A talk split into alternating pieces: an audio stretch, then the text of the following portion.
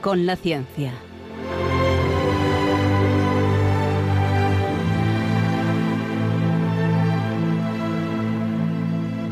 Dirigido por Javier Ángel Ramírez.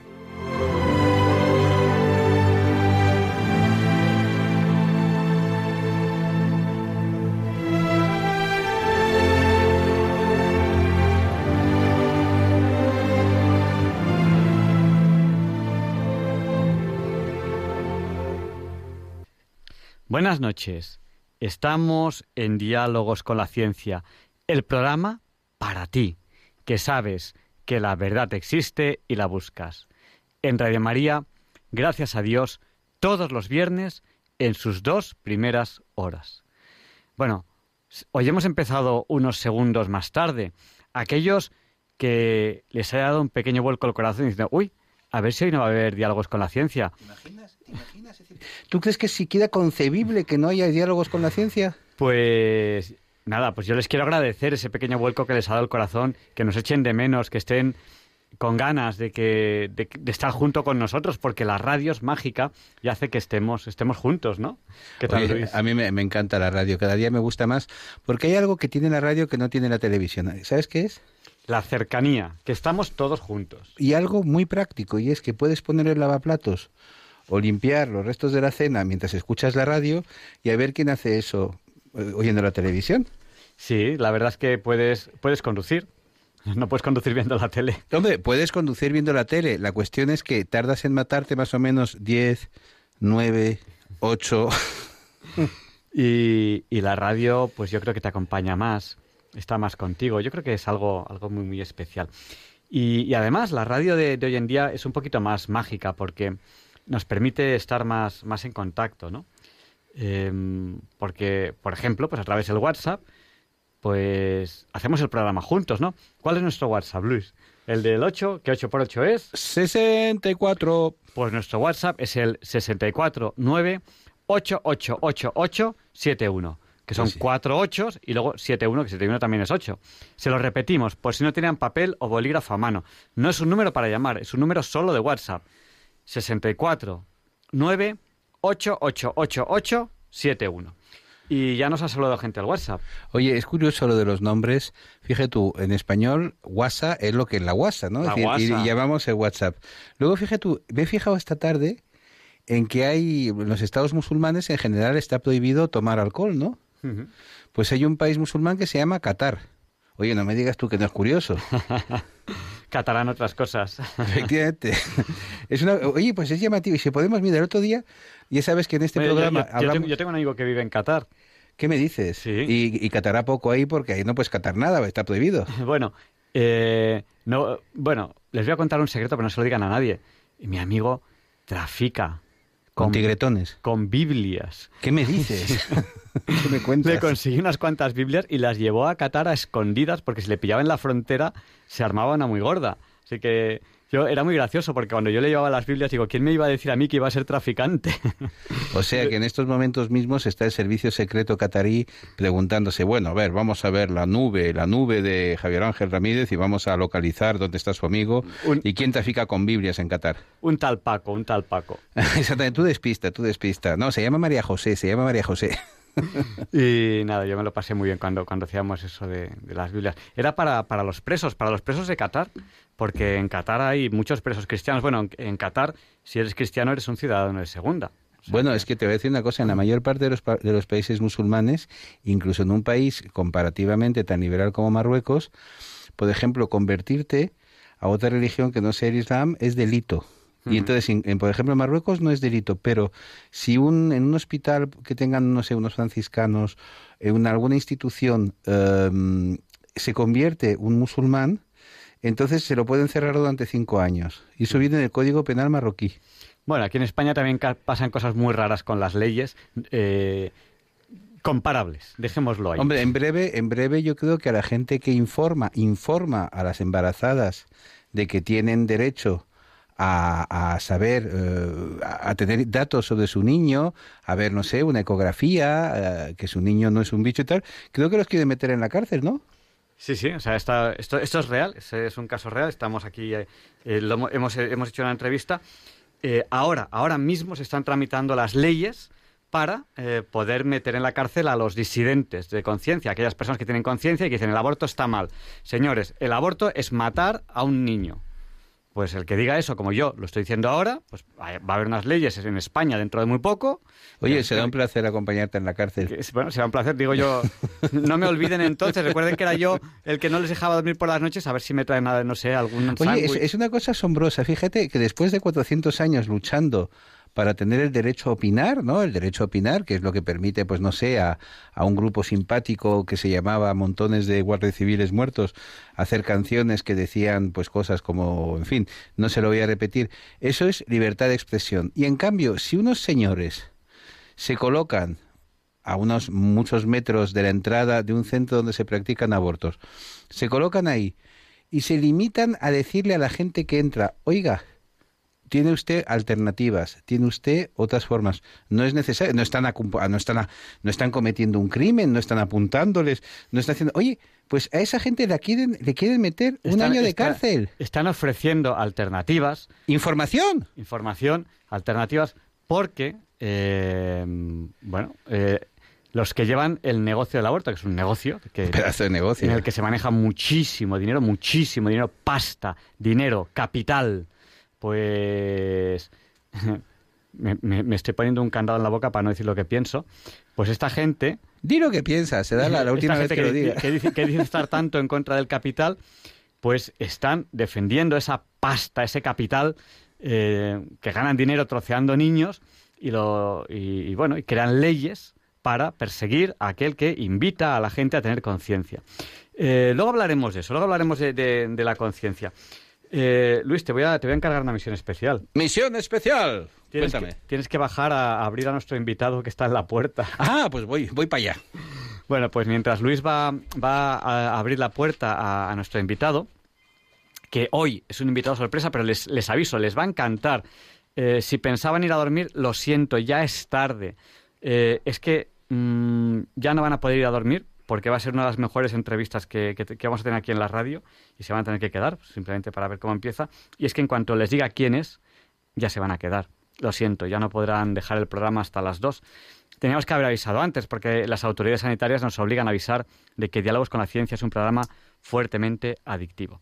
Bueno, nos han saludado ya al WhatsApp, al 649888871. Nos ha saludado Carmen y Pepe de Santander, Pilar de Coria, Inma de Zaragoza, Raúl de Santander, María Ángeles de Montenquisto, Sevilla, creo que lo he dicho mal, da igual. Antonio de Galapagar, este lo he dicho bien, para compensar un poco, ¿no? Y también Charo de Cádiz. Eh, hay una oyente que nos ha pedido oraciones por las personas que están en quimioterapia, porque tenemos algunos oyentes que están en quimioterapia, porque bueno, pues tenemos oyentes de, pues unos están en una situación, otros en otros, y bueno, pues, pues recemos, recemos los oyentes unos por otros. Yo les pido oraciones por mí, porque tengo un tema que para mí es importante encima de la mesa. Lo que ocurre que, claro, cuando ustedes me vienen con un tema serio de verdad, como es una quimioterapia, pues yo me doy cuenta de que, hombre, mis temas son importantes, pero ustedes tienen temas muy importantes y que recemos, recemos unos, unos por otro. Eh, Mari Carmen de Alcalá de Henares que nos dice, ay, se ha ido Luis, porque se me va a decir, Luis, ¿a que no sabes qué nos dice Mari Carmen? Pues Mari Carmen lo que nos dice es que nos está escuchando a través de, de la televisión. Eh, eh, y porque nos pueden escuchar ustedes de muchas maneras. Muchos nos escuchan a través de la frecuencia modulada, eh, otros a través de la televisión, la TDT, eh, otros a través de Internet o a través de aplicaciones para, dispositivos móviles. Bueno, también nos ha saludado Santiago desde Navalcarnero. Y antes, antes de, empezar con esta entrevista, que ya tenemos aquí al entrevistado, antes de empezar con la entrevista, pues hoy, hoy sí que no es un día cualquiera, porque hoy es el día de Santa Teresa. Algunos me preguntan si es el santo de Teresa. Bueno, pues podemos decir que sí. Lo que ocurre que Teresa realmente se le puso el nombre por Teresa de Calcuta, que son los santos de, nuestra época, ¿no? Balduino, hermano de Teresa, eh, se le puso el nombre por San Balduino, que aún no se ha proclamado santo ni se ha proclamado beato, pero quizás algún día lo sea, el rey Balduino de Bélgica. Pero como hay muchos reyes santos Balduino, pues ahí está, Balduino eh, con su santo y, nada. Y hoy no es el santo de Teresa, pero podría serlo perfectamente. Así que escuchen lo que Leonardo Daimiel, Pérez de Madrid, nos lee de Santa Teresa. Y a continuación, una entrevista que les va a encantar, se lo aseguro.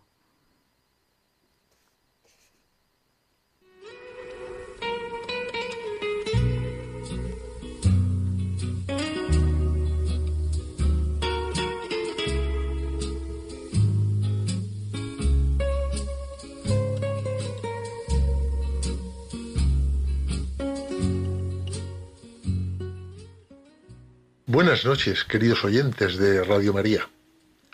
Soy Leonardo Daimiel. Celebro estar de nuevo con ustedes y les agradezco que estén ahora ahí, al otro lado de la radio. Hoy, 15 de octubre, celebramos la festividad de Santa Teresa de Jesús. No puedo decir de esta excelsa mujer española nada que no sepan ya. Desde que falleció en Alba de Tormes, en el año 1582, se le han otorgado varios títulos. El primero y más grande de todos fue el de Santa, ya que fue canonizada en 1622, y el último en 1970, doctora de la Iglesia, siendo la primera de las mujeres que poseen este rango. Entre medias fue nombrada capitana de los reinos de España, y doctora por la Universidad de Salamanca, así como patrona de los escritores españoles, entre otros muchos patronazos. Sor Juana de la Cruz, abadesa de las Descalzas Reales de Madrid, cuando conoció a Santa Teresa en 1569, dijo a sus monjas, Bendito sea Dios que nos ha permitido ver una santa a quien todas podemos imitar que come, duerme y habla como nosotras y anda sin ceremonias. La obra escrita de Santa Teresa de Jesús es abundante y genial y destaca por su importancia primordial en la literatura española del siglo XVI. En ella se encuentran diversos aspectos. Unos libros son más documentos históricos, como el libro de la vida o las fundaciones, en los que se refleja el entorno, el clima social y religioso, la cultura de la Castilla de entonces, y otros brillan más como joyas de espiritualidad, tales como Castillo Interior, es decir, las moradas, y Camino de Perfección. Santa Teresa de Jesús escribe poesías solo ocasionalmente lo hace inspirada en poemas y rimas pastoriles y literarios que aprendió en su juventud, cuando también leía libros de caballerías. Muchos de estos poemas los compone durante los largos viajes a las fundaciones, en los carromatos en que se desplazaban, para animar las largas y monótonas horas. He aquí tres ejemplos de sus poesías que están entre las más inspiradoras y conocidas. Son solo estrofas sueltas que les voy a leer sin indicar separación entre ellas. Nada te turbe, nada te espante, todo se pasa, Dios no se muda. La paciencia todo lo alcanza. Quien a Dios tiene nada le falta, solo Dios basta.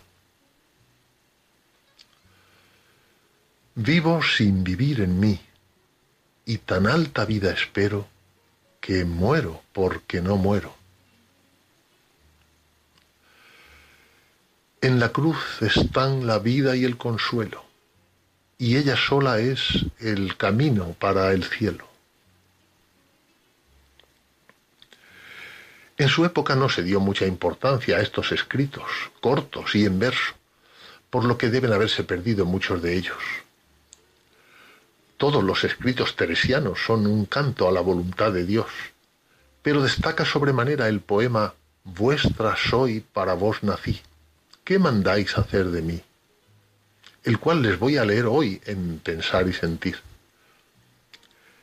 Esta poesía es una profunda oración de Teresa, que se abandona a la voluntad de Dios. Eso es lo que le motiva en sus peregrinaciones de fundadora y en sus peregrinaciones al fondo de su propio interior. Y lo expresa así, con la hondura y la belleza de estos versos. Vuestra soy, para vos nací, ¿qué mandáis hacer de mí? Soberana majestad, eterna sabiduría, bondad buena al alma mía. Dios, alteza, un ser, bondad, la gran vileza mirad, que hoy os canta amor así. ¿Qué mandáis hacer de mí? Vuestra soy, pues me criastes. Vuestra, pues me redimistes. Vuestra, pues que me sufristes. Vuestra, pues que me llamastes.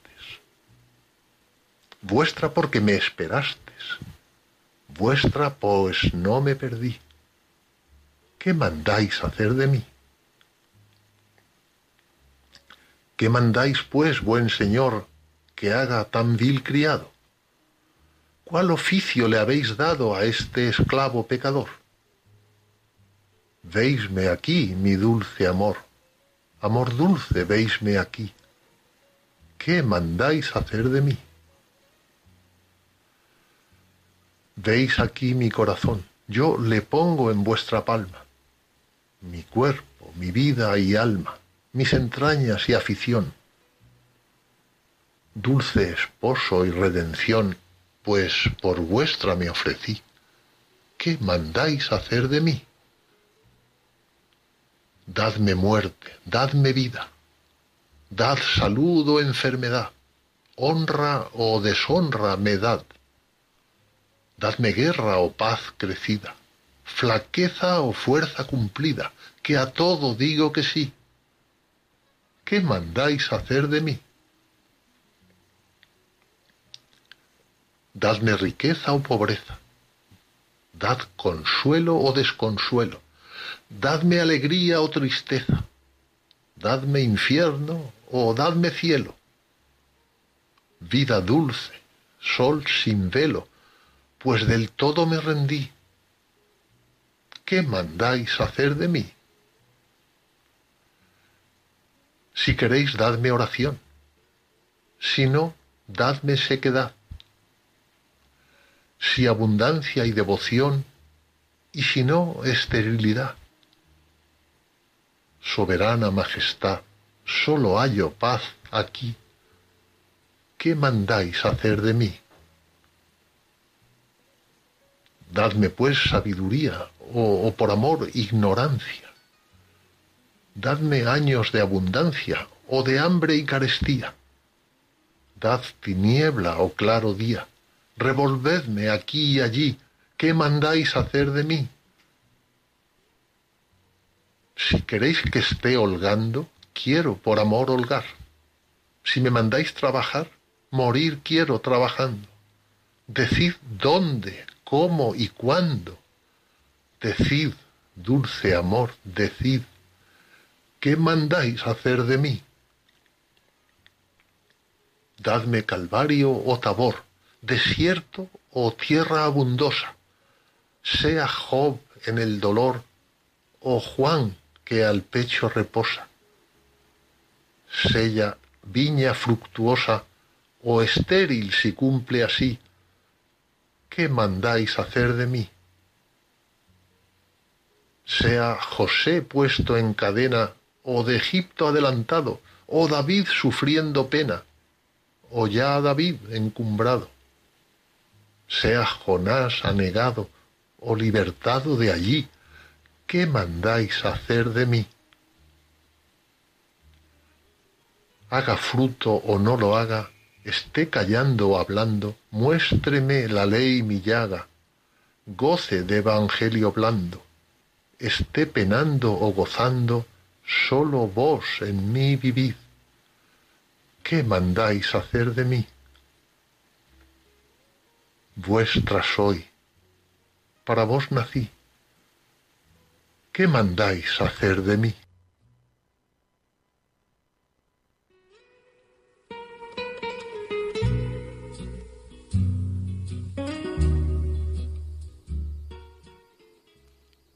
Pues muchas gracias, Leonardo, por estas palabras. Enseguida vamos a empezar con esta entrevista que les he prometido que les va a encantar. Falta muy poquito para, para ello. eh, quédense con nosotros porque además no van a encontrar un programa más variado en el dial y, les va a enganchar la entrevista, les aseguro, de esta entrevista eh, les, va, les va a encantar. Nos han saludado a través del WhatsApp cuando estábamos eh, con la sección ahora de Pensar y Sentir, que lleva Leonardo Daniel Pérez de Madrid. Dos Cármenes, una un poquito más cerca en Valencia y otra un poquito más lejos en Canadá. Un abrazo muy fuerte a las dos. José Antonio de Vilafranca de los Berros, que, y saludamos a los esclavos de María de los Pobres eh, de Alcuesca, en Cáceres, y también Carlos de Valencia y, María Jesús. Y Luis, ¿qué tal? Empezamos ya la entrevista, ¿no? Sí, y además te digo que he disfrutado mucho, disfrutado mucho con estas, eh, con estos versos de Santa Teresa, además con esa voz tan bonita que tiene Leonardo. Y yo le doy gracias a Dios por la ignorancia, porque fíjate tú, la ventaja de ser ignorante es que disfrutas aprendiendo. Entonces yo nunca jamás había oído este magnífico poema de Santa Teresa y he disfrutado el doble, claro. Es la ventaja de no saber, que aprendes, aprendes cosas.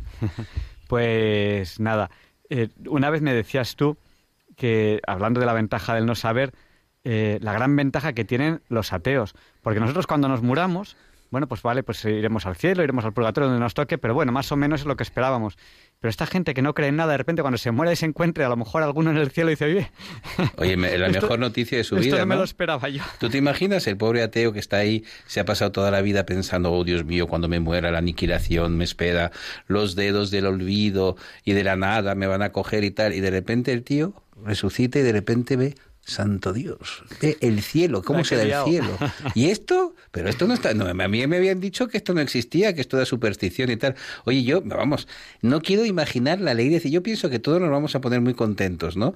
Eh, con lo que haya del otro lado, pero especialmente los que no creían en nada. Y fíjate tú, lo que te decía antes de Santa Teresa, es decir, lo que es la maravilla de la información, el derecho a informar, el derecho a saber la lucha contra la ignorancia. Pues tenemos precisamente con nosotros a alguien que lleva muchos años luchando contra la ignorancia. vamos a poner la sintonía de la entrevista de la semana y allá vamos. Tachan, tachan, chan, tachan, tachan, chan.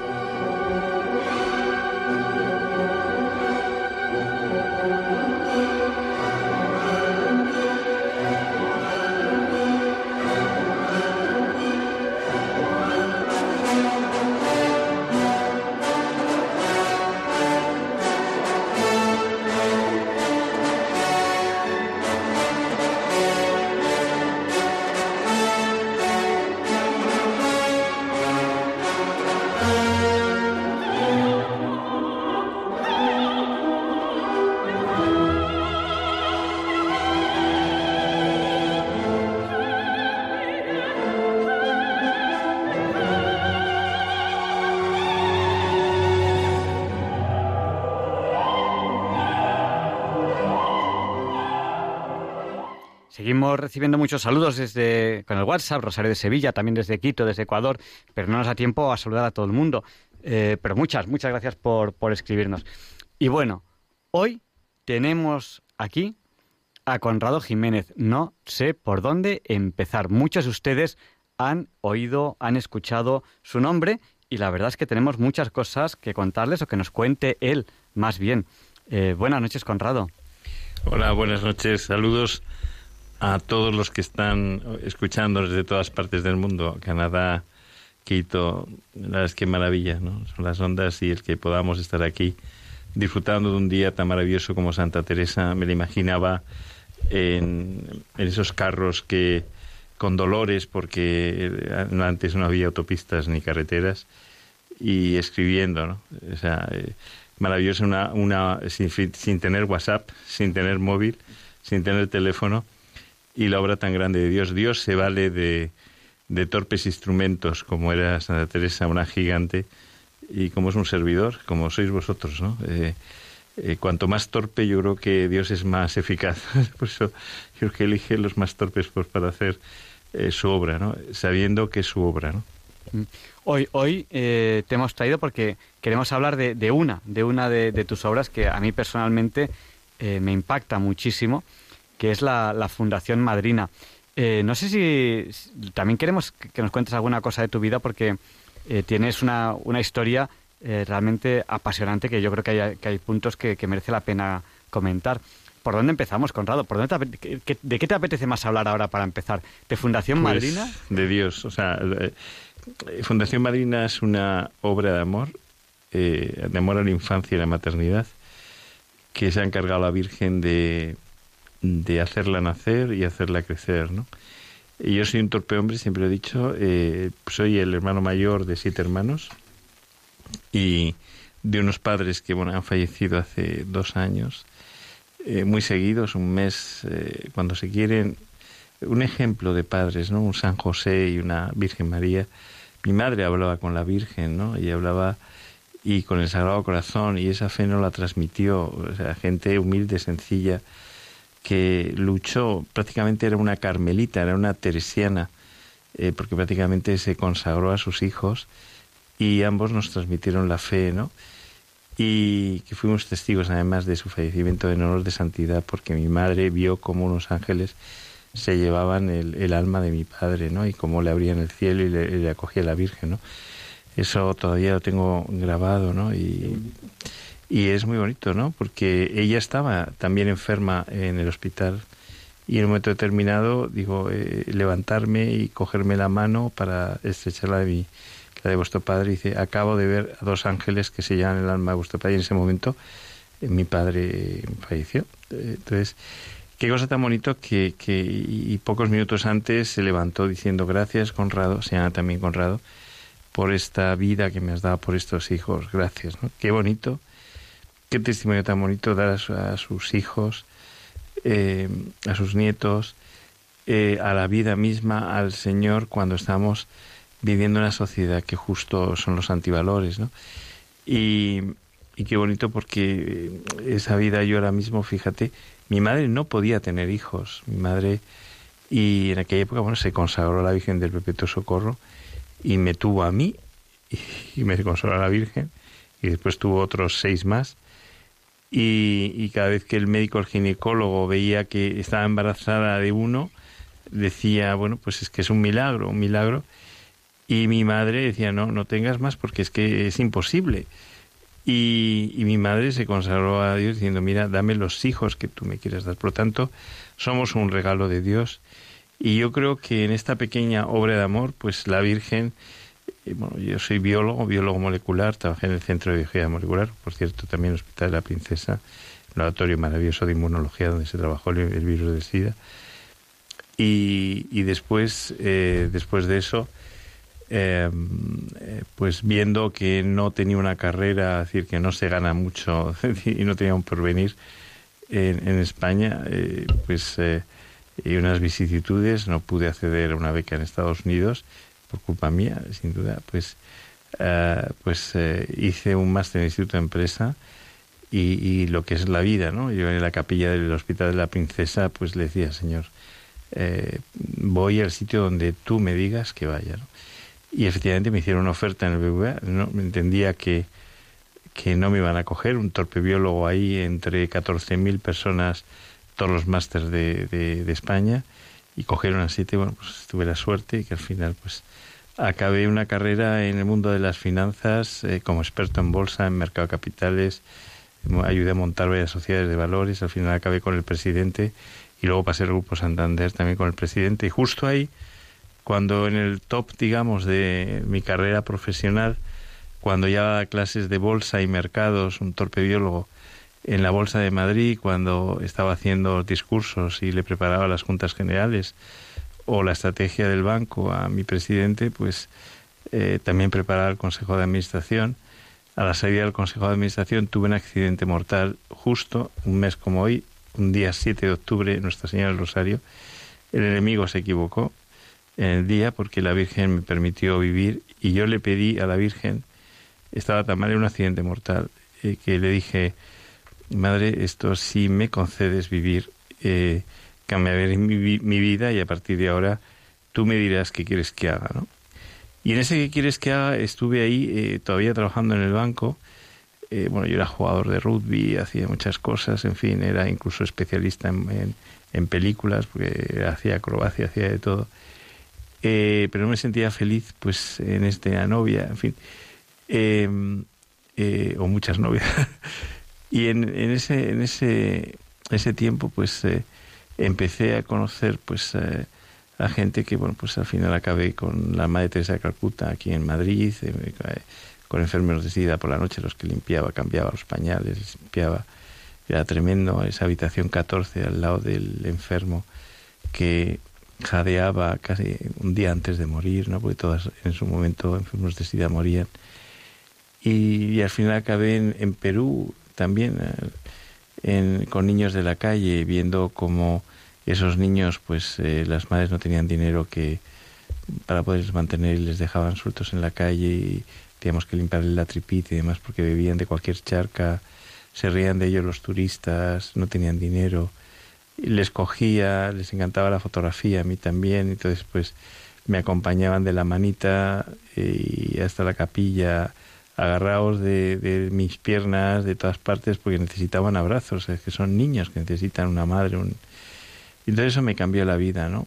Me cambió la vida y cuando volví dije, bueno, pues está claro que incluso después de ver a una eh, joven eh, con el Land Rover, con el todoterreno, que llegamos a 4.000 metros de altura en una eh, aldea, en, en, una cabaña totalmente perdida, sola en la montaña, que la población más cercana estaba a 14 kilómetros o más, ¿no? con unos niños que había, de pronto entramos y la mujer sola estaba desangrándose, dando a luz pues dije, desde luego está claro que Dios me dice que tengo que dedicarme a la infancia y maternidad. Y incluso aquí en Madrid, cuando ya volví, me dedicaba a hacer eh, largas caminatas los sábados eh, por el, la casa de campo hasta el santuario de Sonstad, donde al final encontraba en ese camino cantidad de mujeres ¿no? de países del este, luego africanas, prostituyéndose, a los que yo me acercaba al principio con mucho temor, pero luego con mucha alegría porque les daba una imagen de la Virgen y veía que sonreían.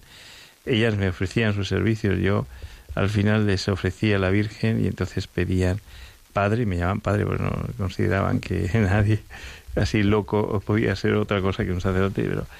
Y entonces las oraciones más fuertes que he tenido nunca en la vida, no se han vuelto a repetir, fueron con esas jóvenes prostitutas cogidas de la mano, con... Eh, esto clientes alrededor que te estaban insultando, algunos incluso a veces me llaman alguna pistola y demás, pero eh, te estaban insultando, te estaban llamando de todo, porque claro, le estabas quitando su, su producto, ¿no? Entonces, eh, las mayores oraciones las tuve ahí, ¿no? En la casa de campo, con esas jóvenes que luego me las llevaba al santuario, que luego me decía la gente, bueno, este hombre de las botas, porque siempre iba con botas de montaña, que trae estas mujeres tan raras, ¿no? Y alguna de ellas, pues, acaba con algún sacerdote llorando el sacerdote, pues claro. Y alguna de ellas acabó de catequista, ¿no? Para que veáis. Y yo ahí sí que comprendí lo del Evangelio, ¿no? Que nos adelantarán en el reino de las flores porque es gente muy, muy religiosa. Iba todos los sábados al final, me pedían, por favor, padre, tráigame, eh, tráigame rosarios, tráigame agua bendita. En mi país, porque eran de países africanos, de otros sitios, en mi país hay una imagen, hay, una aparición, yo siempre voy. Y cuando es muy bonito, porque cuando se acercaban al santuario, hasta las metía allí, en donde la Virgen, ellas no miraban a Dios, no miraban como yo hago cuando llego, hola Señor, ya estoy aquí, qué contento estoy, qué contento estás tú, ¿verdad? Sino que cogían, se ponían un velo y se tiraban al suelo. No eran dignas de mirarle a Dios ahí yo comprendí que efectivamente nos adelantarán en el reino de los cielos. Pues en el fondo son mendigas de amor y son más creyentes, tienen más fe que nosotros. Por eso el enemigo las coge más. Y a muchas de ellas yo las cogía y luego las ayudaba, pero volví otra vez a verlas allí porque tenían que pagar el alquiler de su casa. Dice, es que mi hijo necesita una casa, necesita el colegio, o sea, ¿cómo lo voy a hacer? ¿no? Eran capaces de vender su cuerpo por su hijo. ¿no? y todas me decían, eran mendigas de amor, comprendí que las prostitutas eran mendigas de amor, eran todas madres, me decían, por favor, sáqueme de aquí. Eso una y otra vez, emails misteriosos que entraban en mi correo electrónico cuando todavía no tenía la fundación, de chicas embarazadas que me decían, por favor, ayúdeme, pero digo, ¿cómo han encontrado mi mail? O sea, mi mail personal. Digo, lo vi señales clarísimas de Dios que me decía, Conrado, haz esto. Pero aún así era tan locura que monté la fundación deja a mi novia y demás, monté la fundación. Y incluso alguna chica, 14 años, que se iba a suicidar, al final al día, al día siguiente recé toda una noche por ella, la importancia que es la oración por la noche nocturna, ¿no? Eh, al día siguiente dije, no, ya no me voy a suicidar, me voy a reconciliar con mi padre, mi querida ama, a la madrina, porque son niñas pequeñas, mis sueños se han hecho realidad, incluso hasta Dios me dio el nombre. Qué bonito porque eh, todo eso fue el germen de lo que ha sido la fundación. Pero era tan locura que al final dije, no, no, lo monto yo solo, ¿cómo lo voy a montar con más gente? Esto es una locura, si esto, vamos a ver, hasta mi propia familia y mis hermanos me decían, eres un fracasado. O sea, ¿cómo de una empresa que eres estás con el presidente? O sea, eh, eh, como dice mi madre, el despacho al lado del presidente, eh, que era una persona valorada, que incluso me entrevistaban porque era un cierto gurú en el mundo de la bolsa, con fortuna, con tal. Pero ¿cómo dejas todo para irte con estas chicas tan raras, no? En fin, una locura que, que, bueno, pues yo al final, eh, pues eh, al final, a lo largo de estos 21 años ya, que Dios ha permitido que la fundación sobreviva a pesar de los ataques, de la falta de dinero, porque al final me dieron mucho dinero, por al final dejé el banco y cuando lo monté y lo dediqué todo, como yo digo, eh, de ayudar a la, a la, gran empresa, ayudar a la, a la empresa más importante que tiene un país, que es la familia y ayudar al aceo de esa familia que es la mujer, ¿no? que es la madre. Por eso yo creo que tiene derecho todo el derecho del mundo a ser apoyada, ayudada, empoderada. ¿Y por qué? Porque detrás de cada niño hay una madre. Por eso si quieres ayudar a un niño tienes que ayudar a su madre. O sea, no, la infancia está unida a la maternidad. No puede haber unas políticas de infancia y otras políticas de maternidad. Tiene que haber una política de ayuda a la infancia y a la maternidad conjuntamente. No hay pobreza infantil, no hay pobreza maternal, hay pobreza materno-infantil. ¿no? Por eso estamos ahí, estamos ayudando y estamos liberando a la mujer de esa esclavitud que tiene en este momento, que es eh, eh, que le ponen la violencia administrativa, decir, oye, si sigues adelante con tu embarazo, que como eres una irresponsable, pues te vamos a quitar todas las ayudas, te vamos incluso a quitar al niño. Eh, o sea, esa falta de libertad que tiene, pues nosotros le damos esa libertad para que la mujer desee, casi un 30% de las mujeres en España no tienen los hijos que desean, ¿no? Por culpa de que la sociedad está concebida para familias o para personas sin cargas familiares. O sea, falta conciliación, falta ayuda, falta sensibilización. Pues todo eso intentamos desde, desde la fundación, que es la más pequeña del mundo, pero Dios se ha encargado, incluso durante la pandemia, que estaba solo prácticamente, igual que al principio, de mandarme miles y miles de ángeles como dos mil voluntarios para alimentar a todo Madrid, porque no había ninguna institución, ni Carita, ni Cruz Roja, ni nadie estaba ahí presente. Y el ayuntamiento y la comunidad nos pidieron, por favor, Conrado, alimenta a todo Madrid. digo, ¿cómo lo voy a hacer? Pues con dos mil voluntarios se alimentó a todo Madrid durante dos, tres meses, hasta que al final las grandes instituciones empezaron a funcionar. Fíjate qué cosa tan bonita porque eh, fue un milagro, un milagro porque además en las colas del hambre venían cantidad que además atendíamos dentro de un call center que se ha ido montando poco a poco. Si es que ni yo concebía esta en la fundación como ahora. O sea, eh, la Virgen es capaz de, generar eh, un cuadro mucho más maravilloso de lo que tú te hubieras podido imaginar si la mente la dejas hacer a ella, porque no es tu obra. No es tu obra, no es tu cuadro, es el cuadro de la Virgen. Tú solamente dices sí y ya está. Y, no te metas, porque si te metes lo estropeas. Y qué, maravilla, porque ella ha ido mandando a 15 voluntarios en el call center, a veces hasta 15 llamadas al minuto.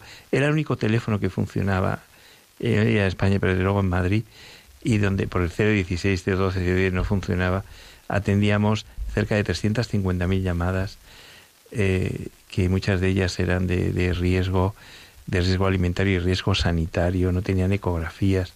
Todas las madres que hicimos ecografías, 2.000 ecografías y atenciones pediátricas a los niños, todas siguieron adelante con su embarazo. Solo a partir de junio, cuando empezaron a funcionar los servicios sociales, los centros de salud, es cuando ya empezaron a, a ir a abortar. ¿no? Entonces, qué bonito porque dimos vida, dimos alimentos y dimos vida. O sea, fue algo maravilloso. Y eso en el momento en que solo se lo da el Señor a los fundadores. Monté el banco del bebé, lo monté el banco de alimentos cuando dejé, en el año 2000, dejé el banco, después de la estrategia, quité a todos mis clientes de bolsa, al propio banco y dije, mira, es que ahora mismo la bolsa va a ir mal y la economía mundial va a ir mal y efectivamente no me equivoqué, va a haber mucho hambre. Yo sentía, el Señor me ponía el corazón que iba a haber una gran catástrofe, que iba a haber muchísima hambre, pero no sabía cuándo. Fíjate cómo Dios va poniendo las cosas, ¿no? Y, dices, bueno, pues eh, es verdad que me ayudaron, que todo alimento que entraba en Madrid me lo daban para poderlo repartir. Y siempre hemos estado mal, ¿no? Hemos tenido mucha persecución y ahora mismo tenemos muchísima persecución. Por eso la gente dice, Conrado, qué suerte, estás haciendo lo que te gusta. No saben que al final digo, mira, yo estoy en la cruz. Estoy en la cruz. O sea, es. A mí me humillan, tengo que mendigar. O sea, es algo tremendo por mis madres. Tenemos pisos de acogida donde atendemos y acogemos a madres víctimas que han sido vendidas, víctimas de trata, víctimas de violaciones, han sido violadas. decirlo así, es que se han sido vendidas. Han sido vendidas. Literalmente. decir. Y, y alguna de ellas, eh, por estar embarazada, han matado, la, el propio padre las ha matado. Y vendidas de Nigeria, pero vendidas de España. También he tenido madrileñas que han sido vendidas por su propia madre. No sé si, sido se dan cuenta, si se dan cuenta los oyentes de lo que estamos hablando. La esclavitud todavía Exacto. existe. Pero y está en el mundo de la prostitución. Pero violaciones, viola- violadas por, por Maduro, seguidores de Maduro, que de pronto se han encontrado embarazadas y están aquí y han dado a luz a un precioso bebé que está orgullosa, feliz. Son auténticas héroes que no están en las portadas de periódicos, pero sí merecen la pena decir algo de ellas hoy. Sí. Mujeres que han sido abandonadas por su pareja, que también eso es violencia, que las han dejado solas, vete tú, pero han querido seguir adelante con su embarazo, son las que merecen ser ayudadas. Todas esas las tenemos nosotros, las que nadie quiere, las que ni la comunidad ni ningún sitio la quieren, las que si hubieran ido a servicios sociales, como me, me, me decían, les decían, no, pero- pero ¿cómo sigues adelante con tu embarazo? Muchas de ellas incluso eh, eh, yo me atrevía a coger a madres incluso con discapacidad, tanto mental, pero física, 80% de discapacidad. No teníamos fondos, pero digo, si Dios quiere que acoja a esta madre, Dios me da los instrumentos. Y hemos sobrevivido, o sea, con muchos problemas, pero hemos sobrevivido sin ayudas oficiales, gracias al corazón de cantidad de miles de personas, o de cientos, bueno, iba a decir de un centenar de personas que nos ayudan. La verdad es que necesitaríamos muchísimo más. Muchísimo más porque la propia Ayuso, que tuvimos la suerte de, recibir al final de la pandemia, en el mes de julio, como reconocimiento a la labor que estaba haciendo Fundación Madina, nos dijo es que sois más grandes que, no voy a decir los nombres de las dos grandes entidades que antes he dicho, sois más grandes, o sea, estáis haciendo una labor muchísimo más grande. Entonces, eh, pues eso dices, bueno, gracias mío, pero no, no somos nosotros. Si es que somos cuatro gatos, nosotros somos pequeñísimos. No somos nada. Es gracias a los ángeles que Dios nos pone, o sea, gracias a la Virgen, que hace, hace milagros. O sea, ¿qué es lo que nos hace grande? Pues nuestras madres. Estas madres que son, que muchas de ellas, la madre más joven que hemos acogido tiene 11 años. Y barbaridad. 12 años española, no, no, 12 años española, y además de una, de una población que está a media hora de Madrid. No digo, eh, no digo la ciudad porque todo el mundo va a decir, ah, mira, señalar, ¿no? Una niña preciosa, 12 añitos, que ahora ya está, pues eh, fíjate, adolescentes. El problema es que no hay familia, al menos no hay familia, las jóvenes quieren formar la familia que no han tenido, quieren en el fondo amar y ser amadas. Pues todo eso unido al hecho, algo tan bello como que el corazón de la fundación son las madrinas. Son aquellas madres y abuelas que acompañan a nuestras madres en el preparto, en la decisión más importante de su vida y en el momento más importante de su vida, en el preparto, parto y posparto. Hoy ha nacido un bebé y ha estado la madrina junto a ella. Qué bonito porque no tiene familia, había, no tiene familia estas madres, muchas de ellas no tienen familia. Y tenemos hogares madrina que acogen a estas madres o acogen a estos niños, son esa familia, ese hogar que no tienen. Y ahora tenemos pueblos que acogen a estas familias, que las colas del hambre, que también hemos atendido, eh, y daré algunos datos, eh, antes de la pandemia atendíamos pues 400 familias al mes, que parece ser que era el 60% de lo que es todo infancia y maternidad vulnerable. El resto se reparte el resto de instituciones, incluidas las grandes. Es decir, hacíamos una gran labor. Pero de 600 hemos atendido, de 600 al, de 400 al mes a 4.000 al día. O sea, imaginaos la explosión. 300, o sea, ha habido una explosión en la pandemia. De, de 10 toneladas al mes que repartíamos a 20 toneladas al día. Y sobre todo material de higiene bebé. Hoy ha habido, hoy han estado además les he sacado foto porque eran preciosas. Tres madres con carritos gemelares con gemelos, o sea, tres madres con gemelos, uno de Honduras, otro de un país africano y otra y otra esto de República Dominicana. Y de pronto les saco una foto y de pronto hablo con ellas y me dice, eh, vengo aquí porque no tenemos para comer, pero sobre todo porque mis hijos gastan 400 pañales al mes y gastan 14 leches maternizadas, botes de leche maternizada al mes. Digo, ¿qué economía puede soportar eso? ¿Quién le ayuda? ¿Le ayuda a la administración? ¿Le ayuda a la seguridad social? ¿Le ayuda? No le ayuda nada. Le ayudamos nosotros. No nosotros. En ese momento que no tenía para darles, de pronto han venido unas eh, señoras que nos ayudan milagrosamente trayendo pañales y trayendo y cuando las han visto han ido corriendo por leche maternizada. Claro, han consumido toda la leche que teníamos y el resto de las madres, las 300, 400 que teníamos allí, hemos tenido que pedir, por favor, que nos la, que nos la traigan. O sea, qué labor tan importante estamos haciendo porque eh, muchas de las mujeres no siguen adelante con su embarazo. Primero, porque todo el mundo les dice que no la hagan. Hay una presión social bestial. Pero sobre todo, es, sobre es- todo es cobardía, Sí. es, eh, es fal- falta de esperanza. es eh, yo creo que ignorancia y además maldad. Sí. Es maldad, es el enemigo, o sea, es maldad. Porque a veces nosotros denunciamos los servicios sociales a los que eh, a una madre que estaba en situación de calle dijeron, si tienes a este bebé, te lo quitamos si no abortas. Entonces, eh, la llevaron directamente a la clínica y dijeron, no, yo quiero tenerlo, yo quiero tenerlo. La llevaron varias veces a la clínica a abortar. Y hasta que al final se escapó porque no comía. En el SAMUR social no, lo, no comía. No comía porque dice, son capaces de, de ponerme veneno para que matara a mi bebé. Entonces la pobre vino a nosotros y la cogimos. Pusimos una denuncia, ¿qué pasó? El ayuntamiento nos llamaron incluso para amenazarnos en la época anterior. Nos llamaron para amenazar, para decir que iban a destruir la fundación. Con todos los medios del ayuntamiento. Digo, pues nosotros somos David, ellos Goliat. Eh, el colegio de trabajadores sociales denunciando y dice, oye, ustedes que nosotros somos eh, somos maravillosos y, y damos libertad. Al final, o sea, te das cuenta que por defender una vida somos capaces de morir, ¿no? Y una de las dos cosas aprendimos durante la pandemia. La primera es que eh, para dar vida hay que entregar tu propia vida. Entonces, pues, es lo que hicimos cada día. Y nos llamaron locos. Cuando empezamos, fuimos los primeros. O sea, de hecho, cuando nos dieron la autorización para poder estar ahí, porque nos iban a meter en la cárcel casi lo- la, la Guardia Real y la policía iba a venir todos los días, nosotros decimos, pero vamos a ver, eh, tenemos que dar alimentación a todas nuestras familias. O sea, no pueden comprar en el Carrefour. ¿Qué es eso? O sea, y solamente el Estado daba autorización a entidades que nos decían de violencia de género. Y vamos a ver, o sea, eh, y las demás se mueren de hambre. De hecho, les multaban. De hecho, entonces, empezamos incluso así. Y cuando pedimos la autorización, por favor, darnos algún salvoconducto para poder estar dando alimentos en el banco.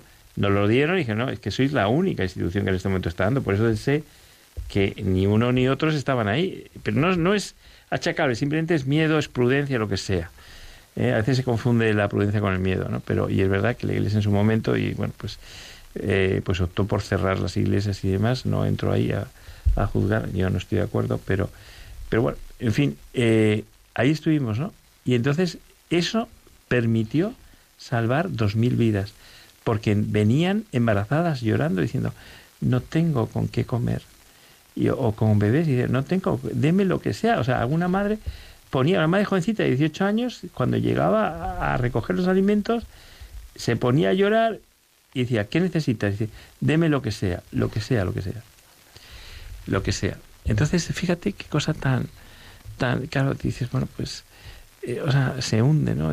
Por eso ese acompañamiento tan importante. Y muchas de ellas dicen, pero ¿cómo voy a seguir adelante con mi embarazo? Algunas decían, no se lo diga a mi marido, pero voy a abortar, porque ¿qué futuro me espera? O sea, que, claro, siempre he dicho, una madre sola en soledad se hunde Claro. pero acompañada vence el mundo. Y las madrinas que invito a todos los oyentes, a todas las... eh, pueden ser abuelas también, las abuelas son maravillosas porque dan acompañamiento y dan, y dan, y dan amor, es lo único que necesita una madre. Eh, y enseñan a una joven como esta a ser madre. Pues esas madrinas son los ángeles que acompañan a estas madres, sobre todo cuando están solas, ¿no? Cuando, por ejemplo, tengo una chica en, en, que tiene 17 añitos en Sevilla, que en este momento eh, nos llamó por decir, oye, mira, que es que mi madre me ha echado de casa y me dice que me va a echar y no me va a coger si no aborto. Yo no te preocupes, que nosotros te acogemos, estamos intentando solucionarlo, incluso llevarla a un pueblo con su parejilla, ¿no? que tiene 20 años y 17 años, para darle un trabajo con tal de que obviamente no aborte. Y le pregunta, ¿cuáles son tus miedos? Y dice, mis miedos es quitarme a mi bebé. Pero que lo va a hacer si su madre la sigue presionando. Es que no sabéis la presión que tiene, o sea, la mayor presión que tiene es la propia familia. Y da igual que sea católica, si es que los mayores eh, la, o sea, la cantidad de abortos que hacen familias católicas, es que es tremendo. Bueno, hay una cosa que, que, les voy a contar a los oyentes porque les va a llamar la atención. En Madrid le acaban de cambiar el nombre de la estación de Chamartín a la estación de Chamartín y ahora se llama Estación Clara Campoamor, por la gran sufragista que tanto se preocupó por el derecho de las mujeres. Pues les voy a contar una cosa que no les ha contado nadie de Clara Campoamor. Clara Campoamor es una señora que, entre otras cosas, fundó una institución que da la cuna y el madrinazgo del niño. Qué cosa más curiosa, que muchas veces se emplea, eh, se, se habla contra el madrinazgo, contra instituciones como la vuestra, en nombre del feminismo, cuando la más importante feminista de España hizo una institución que se llamaba la cuna y el madrinazgo del niño, que consistía en regalar cunas a las señoras que iban a tener niños.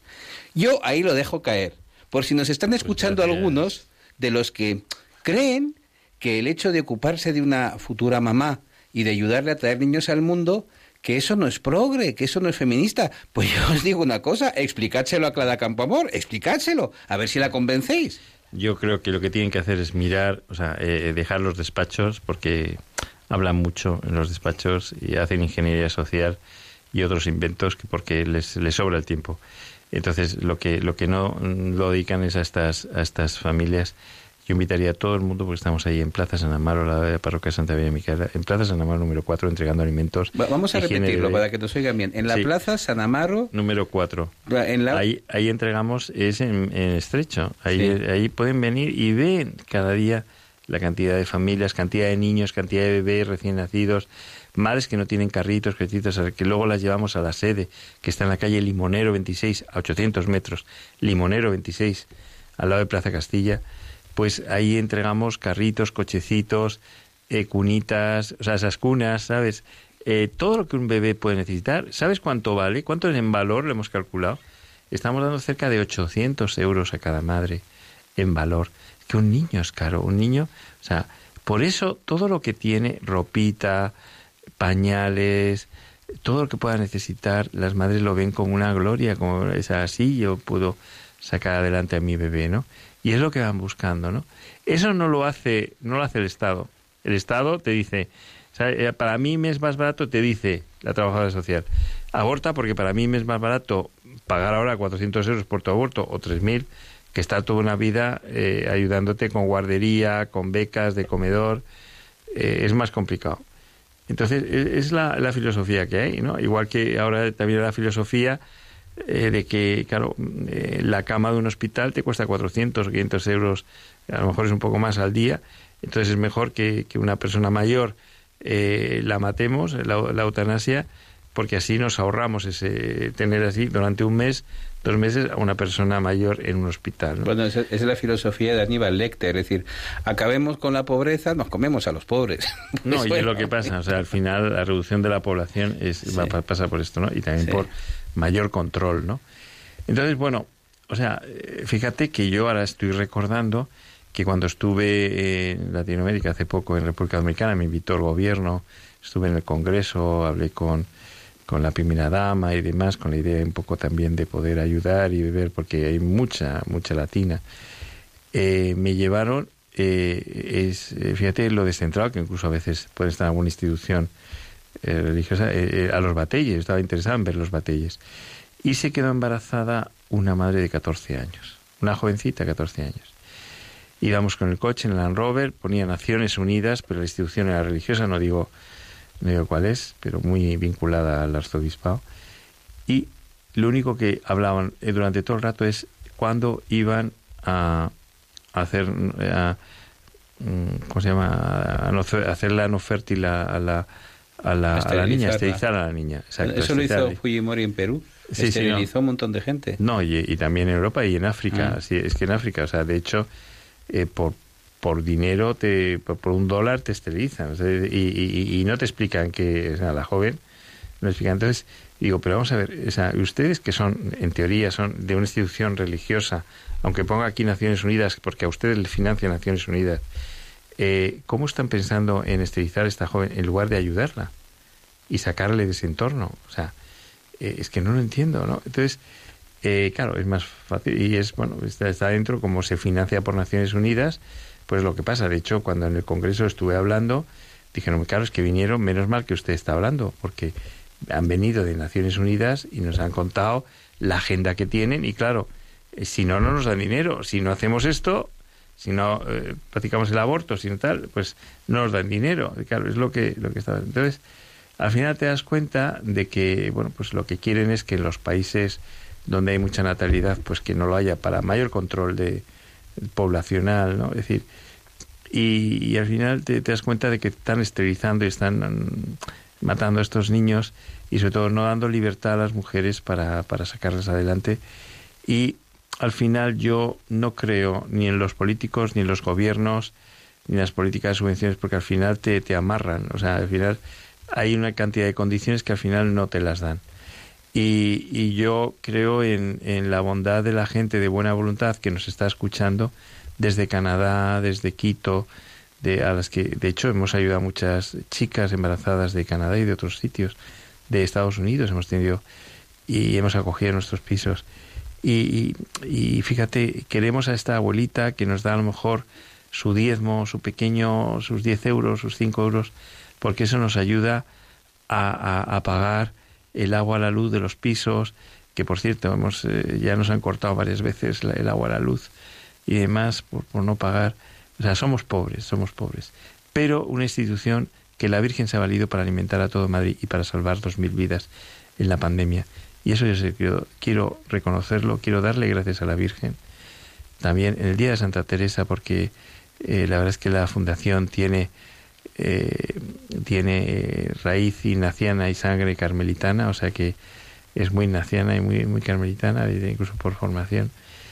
Y, quiero agradecérselo. Y también el hecho de que estamos realojando en tierras de Santa Teresa a cantidad de familias, por ejemplo, en Santa María del Berrocal, con tres familias, una de ocho hijos, española, otra de tres, y otra de dos que con eso no han cerrado el colegio y han abierto más aulas. En la torre, en muchísimos sitios, también en la zona de Cuenca, en zona de Toledo, en otros muchos sitios, ¿no? Hay muchas familias numerosas, muchas familias con hijos a cargo, que las ciudades iba a pasar eso, es decir, estas colas de hambre se están transformando en colas de familias sin techo.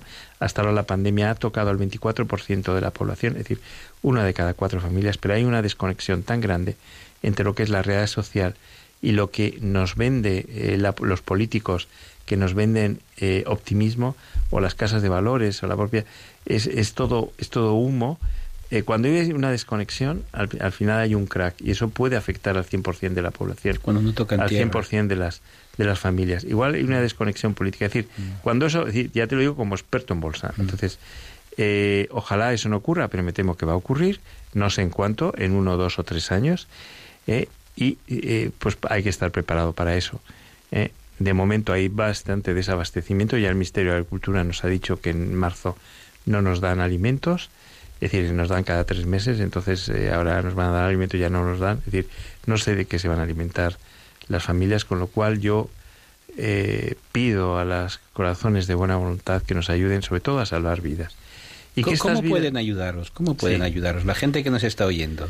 Pues eh, hay una página web que se llama madrina.org, donde ahí están todas las, mm, pues se puede hacer una transferencia bancaria, se puede hacer un donativo a través de tarjeta, eh, o bien viniendo a la propia fundación, o sea, hay múltiples formas. También hay un teléfono donde nos pueden llamar. Ah, vale la pena repetir el teléfono, sí. porque hay gente que no sabe usar la página web. 91 449 0690. 40, 91 91 449 0690. Si no se contestara, esperen un poquito porque pueden dejar un mensaje con su teléfono y siempre le contestamos. Y, entonces, pues, eh, hablamos con todas y cada uno, ¿no? Hay gente que nos da carrito, cochecito, nos da alimentos, otras nos dan, pues, eh, dinero, pues necesitamos tanto, pues, para que, para pagar suministros, digo, pues, para que no nos corten el agua, la luz, que también, eh, como las grandes, a las familias, pues, eso es así. Pero me gustaría centrarme en un tema. ya viendo lo que, lo que ha aprendido, que el Señor te pone en el corazón estamos asistiendo a una situación que yo creo que es un aviso. Esta pandemia es un aviso. Yo creo que pueden venir épocas bastante malas. Cuando hay una situación de esta, normalmente hay una guerra, hay una eh, situación. Y de hecho estamos viviendo, o sea, digamos, los, los ruidos de sables se están oyendo en otras partes. Entonces, eh, que es una forma también de externalizar un conflicto interno, ¿no? Entonces, ojalá que no venga, pero, pero sin duda va a haber un desabastecimiento el año que viene, los ERTES van a acabar y por tanto que es lo único que está manteniendo a una población que no tiene trabajo, le está manteniendo ahí. Entonces, ¿qué va a pasar cuando haya un 50% de la población en pobreza? Pues sin duda un conflicto bélico, o sea, un conflicto que ojalá no se dé, pero eh, ¿eso qué significa? Pues que, tengamos miedo. No, al contrario, que yo creo que, fíjate, estamos haciendo una labor tan bonita, estamos salvando familias, eh, eh, soy consciente de que las ciudades es una trampa mortal ahora para las familias con hijos. Además, con hijos además no son bienvenidos los niños, porque servicios sociales te los quita o te los manda a abortar, donde, donde incluso los propietarios de las viviendas te dicen que no aceptan ni mascotas, ni niños, ni embarazadas, con lo cual te das cuenta que es una presión sobre la embarazada, es decir, y donde los trabajos, si te quedas embarazada, ya no te contrato. Entonces, ¿Qué es lo que pasa? Pues hay que mandar a estas jóvenes, estas familias, al entorno rural. El entorno rural es el entorno, patrimonio de la humanidad, consideramos. Es un entorno, es un entorno amigable para todas estas familias, el entorno, el hábitat más adecuado para formar, para educar a estas, a estas niños y, con valores, ¿no? Es decir, son estos niños que no son bienvenidos en las ciudades son bienvenidos en el entorno rural.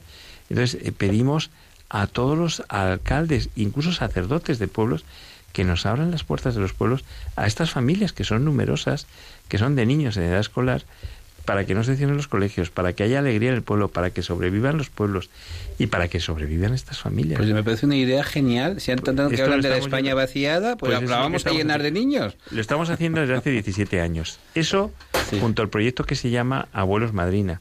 Es decir, Abuelos Madrina hace 17 años que lo montamos, que son abuelos que adoptan una madre gestante o madre con hijo, o madres que adoptan a estos abuelos, para que en lugar de estar en soledad o mandarles a una residencia, se formen familias. Y eso puede ser en entorno rural, también en entorno urbano. Entonces, animamos a todo el mundo, a todo el mundo a acoger una madre, elegimos a la madre eh, muy adecuadamente, eh, a, familias que se constituyen en el hogar madrina para que acojan temporalmente, fines de semana o durante X meses, alguna madre gestante y demás, pueblos que acojan a estas madres. Y eh, también en este momento somos tan pobres que necesitamos una residencia, tenemos una pero no la van a cerrar, una residencia para cerca de 100 madres. Yo necesito una residencia para acoger a 100 madres con niños, especialmente adolescentes. Eh, también un colegio para dar formación a las madres, porque estamos dando formación a las madres que por culpa de su maternidad temprana pues han eh, suspendido la ESO. Es decir, la verdad es que necesitamos de todo. También almacén, porque nos quitan los almacenes. Somos tan pobres que nos quitan todo, ¿no? Que piensen, que piensen todos esos ayuntamientos que tienen enormes edificios municipales, enormes que han hecho grandes obras, que tienen hasta plazas de toros, que han hecho para 50.000 ah, pues personas en un pueblo de 100.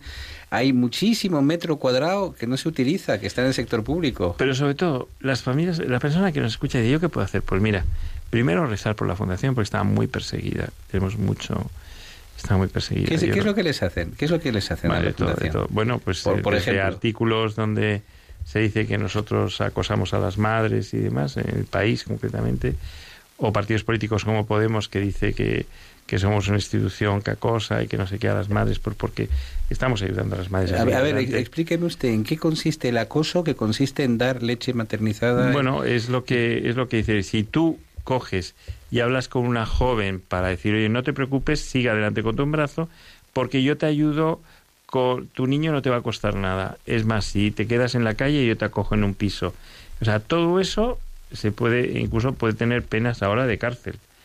Entonces, claro, entonces es un tema, de imaginaros hasta dónde. Entonces, o nos ayudáis o, o, los niños no nacen. Entonces, además, yo eh, tengo un compromiso con Dios, con, con la Virgen y con Dios. Eh, y eso lo hice cuando fui a, Roma, invitó, invitaron a ver al Papa Benito XVI, que es un santo, y le enseñé la fundación, estaba, estaba encantado, la bendijo y le ofrecí eh, al servicio de la iglesia, a la fundación al servicio de la iglesia, pero sobre todo le comenté que estos niños no deseados, no queridos por el mundo, son muy deseados, muy queridos por Dios. Es la piedra que desechan los arquitectos Totalmente. Y esa piedra Dios las utiliza siempre a lo largo de la historia bíblica, los ha utilizado para hacer eh, las personas que van a salvar el mundo, para ser eh, Moisés, etcétera, etcétera. Entonces, esos niños, yo les he pedido, mira, o sea, con tal de que salga un niño, un bebé de los que hemos salvado, que salga santo, que salga sacerdote, que salga o padre de familia, o que sea, o que sea el próximo premio Nobel que salve la humanidad. Habrá, habrá sido, eh, no habrá sido en vano todo este esfuerzo, todo este estar al pie de la cruz, ¿no?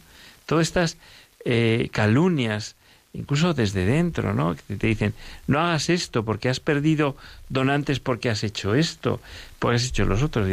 Dios mío, o sea, eh, si, si todo lo marcas tú, o sea, si tú estás en todas partes, o sea, la gente dice, no, es que yo quiero que hagas esto, lo otro, no, no, es que Dios es más sabio.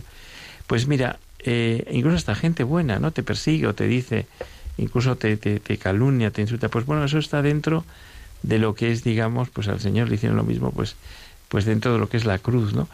Pues eh, de todas formas, para ver si una obra es buena es ver los frutos. Si hay frutos, mira, te pueden te pueden insultar, te pueden golpear, te pueden decir que eres de todo. Pero si hay fruto y ese fruto da vida, es que es la obra de Dios. Si no, obviamente no es una obra de Dios. Por lo tanto, fíjate que hemos, eh, eh, hemos eh, sobrevivido a, tempestades, a tsunamis, a guerras, a todo. Pues necesitamos mucha oración, pero sobre todo también mucha donación, mucha oración y donación necesitamos donación, o sea, que gente valiente nos, mm, nos permita aguantar, nos permita sobrevivir, porque el enemigo que es el Estado, el enemigo que es la sociedad, quiere, quiere quitarnos del medio. Entonces, eh, pues lo único son la oración de los buenos, de los santos, y la donación de los buenos, de los santos. Así que eh, siempre digo que cada niño que nace lleva un mensaje, y es que Dios todavía no ha perdido la esperanza en el hombre. Que todas estas personas que están en su casa oyéndonos a estas horas, ¿no? De la noche, pues que, que piensen que es esa esperanza. Que Dios les llama para, para que haya esperanza en el mundo. Pensar que estos niños que salvamos ahora serán los niños que salvarán el mundo mm. mañana. hay una cosa de la que estamos hablando que parece absolutamente increíble que estemos hablando en, en España en el siglo XXI que es que estamos empezando a sufrir una seria persecución. Y esto, esto no es más que el principio de una gran persecución, porque el hecho de que estemos planteándonos el que quizás por hacer cosas buenas acabemos en la cárcel, es el inicio de una gran persecución. O sea, ahora mismo, a fecha de hoy, 15 de octubre de 2021, estamos aquí en Diálogos con la Ciencia, en Radio María, planteándonos que gente por hacer cosas buenas se está legislando para que vayan a la cárcel esto es el inicio de una gran persecución y esto puede acabar muy, muy mal. Cuando se persigue al bien con la fuerza del Estado, cuando se persigue al bien con el poder, con el capital del Estado, esto puede acabar muy mal. Hombre, vamos a ver, el nazismo, conocemos bien su historia. Si Dios ha consentido que existiera el nazismo y que existiera la Segunda Guerra Mundial, pues sería probablemente para evitar mayores desastres en el futuro. Entonces el nazismo se impuso precisamente eh, como la voz de la razón. Eran, el nazismo tenía una base científica, decían, que era la eugenesia, era el hecho de vamos a hacer un, una gente que esté mejor hecha, porque es que hay gente que, que está mal hecha, ¿no? Y hay gente que... La pureza de raza. La pureza de raza, el mejor... Fijaos un caso muy triste, y es un caso que está muy bien estudiado. Había un, un médico francés que se llamaba uh, Alexis Carrel, que fue premio Nobel de Medicina. Eh, Conrado, damos paso al teléfono a los oyentes. Eh, ah, sí, sí, por supuesto. No, yo, yo simplemente comentaros que efectivamente estamos en una situación eh, de comunismo, no nació de comunismo. Es decir, la Virgen de Fátima lo dijo, que, que si no nos convertíamos y más, volveríamos otra vez los errores. Y en este momento están legislando sobre cuándo empieza la vida y cuándo no.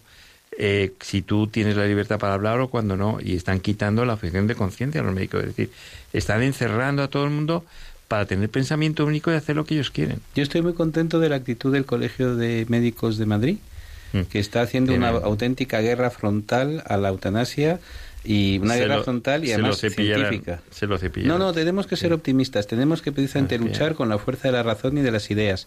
No podemos dejarnos vencer por la desmoralización. Vamos a empezar a, a dar paso a los oyentes que están ya llamándonos al 91 005 9419. Se lo repito, por si no tenían papel o bolígrafo a mano. 91 005 9419. Lo único que les voy a pedir es que por favor que sean muy breves, que vayan al grano. Damos paso a Sergio. Adelante, Sergio. Sergio. Sí, buenas noches, pase bien. Estás en directo, cuéntanos, por favor, sé breve y al grano.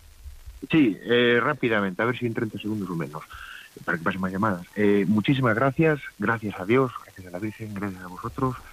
Seguir así, sabéis que estáis en el camino correcto y desde la retaguardia, con muchas oraciones, cada uno en donde vivimos, pues eh, sumando, sumando, contra viento, marea, todo lo que queramos, las bienaventuranzas siempre presentes, que suman más puntos para el día de mañana y ya suman puntos a día de hoy.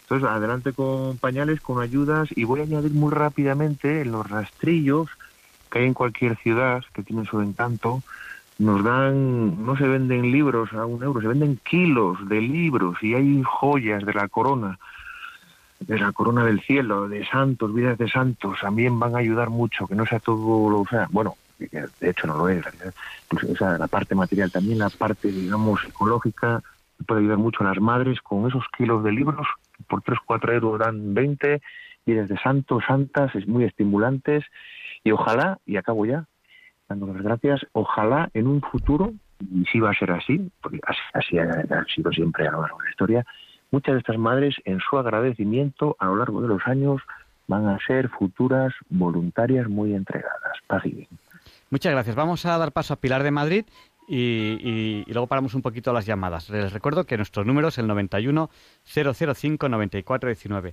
Adelante, Pilar, que nos llamas desde Madrid. Sí, vamos a ver, buenas noches. Eh, mire, en primer lugar, para que no se me olvide, felicitar también a don Leonardo Daimier, que siempre pues nos deleita con su bonita voz, sentido, eh, que le pone a todos los, bueno, los textos que escoge, que son preciosos, ¿no? Eh, también a ustedes como conductores, como buenos conductores del programa, ¿no?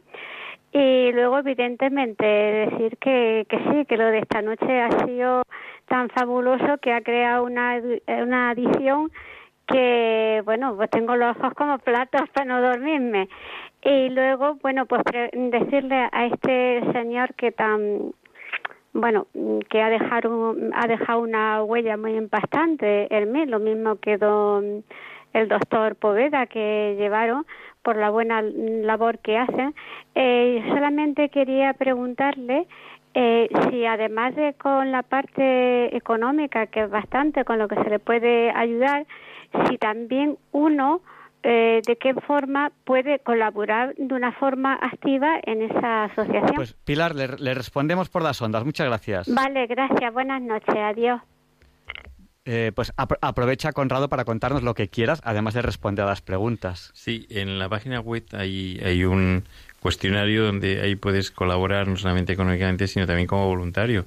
Tenemos voluntarios para entregar alimentos, canastillas, para contestar el call center, para dar formación a las madres, para acompañarlas, para ofrecer incluso tu propia casa. Decir, oye, mira, tengo una casa y os la puedo ceder durante un año, durante cinco años para las madres o, simplemente una voluntaria dice, bueno, pues yo puedo acompañar a las madres en el preparto como madrina, parto y posparto.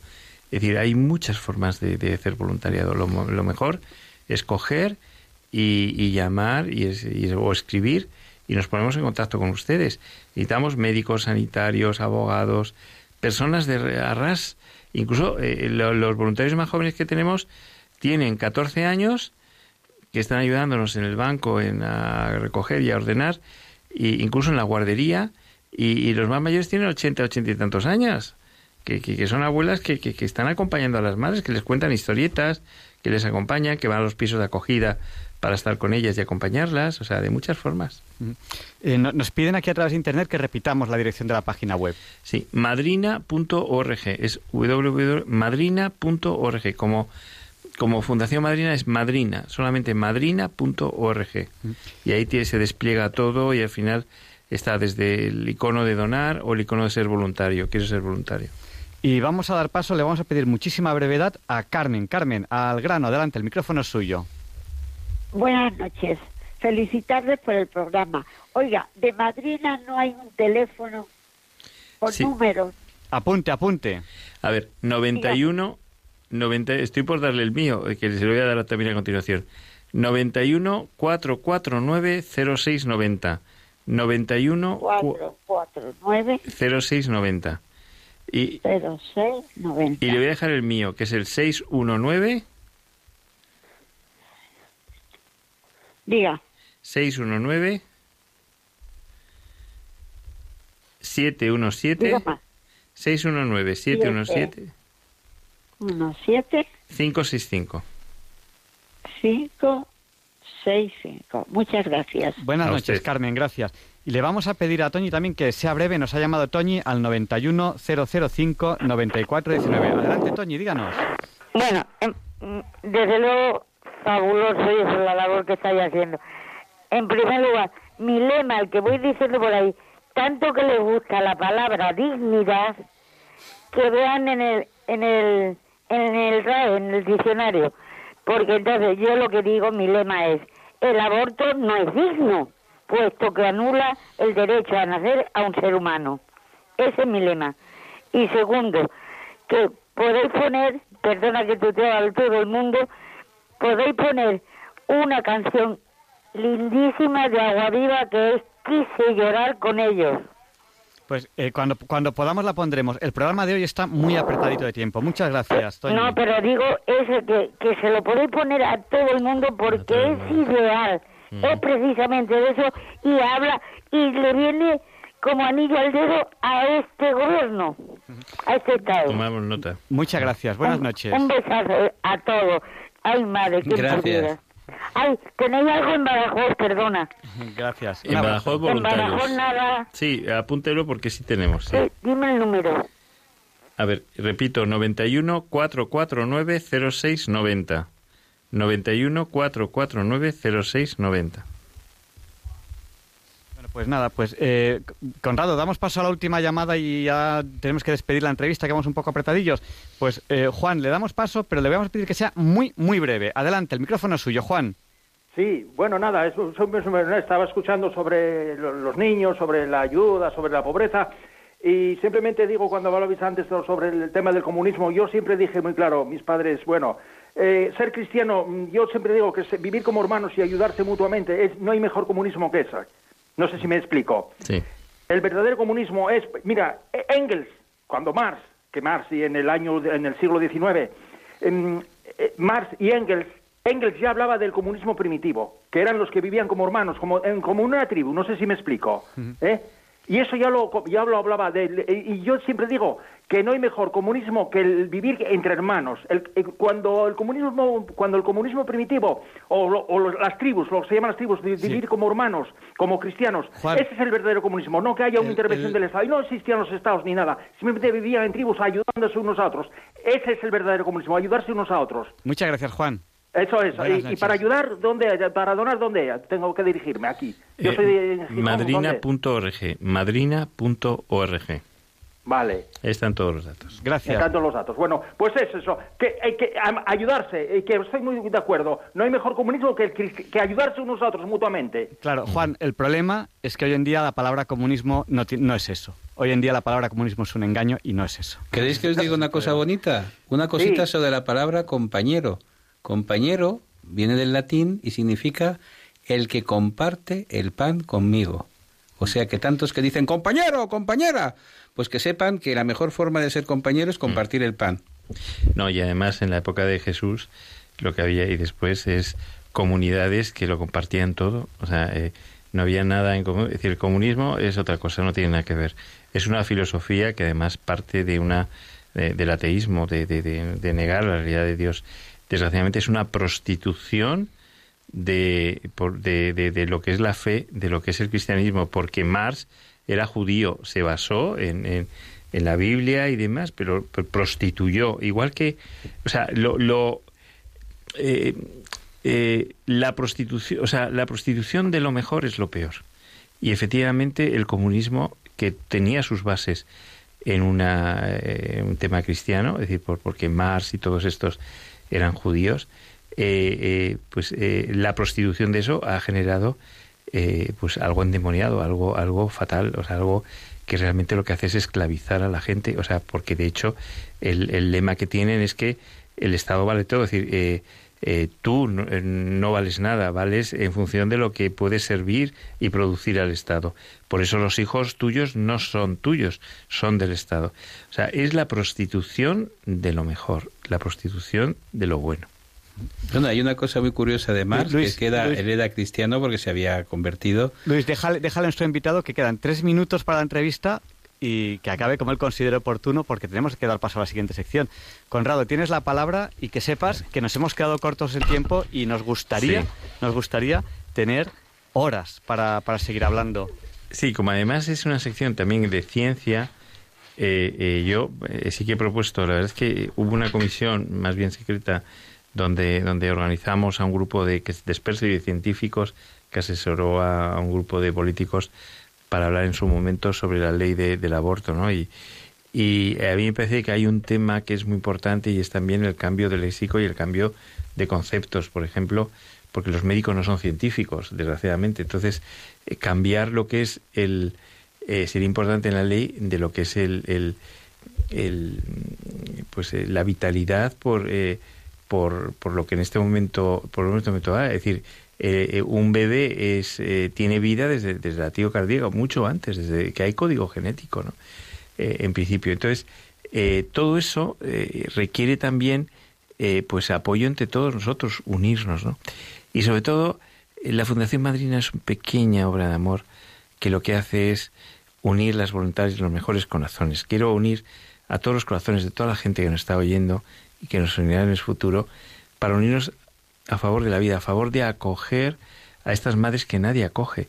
Muchas de ellas vienen a la fundación y, y, se quedan llorando diciendo, es que es la primera vez que me escuchan, la primera vez que, que me preguntan sobre mi vida, ¿no? Ahí descubrimos cuáles son las heridas del corazón que tienen estas mujeres, por qué el aborto es una falta de amor, ¿no? Entonces lo que se les da el amor y cuando experimentan lo que es el amor, pues salen adelante. Eso es lo que queremos nosotros. Y queremos unir a todas las voluntades, todos los corazones, todas las familias, todas las personas que se unan en la familia de la Fundación Madrina, para que podamos experimentar lo que es en las comunidades iniciales, lo que es el amor, el amor de Dios en estos niños que no, son no deseados, no queridos, porque la sociedad los elimina, los descarta. ¿no?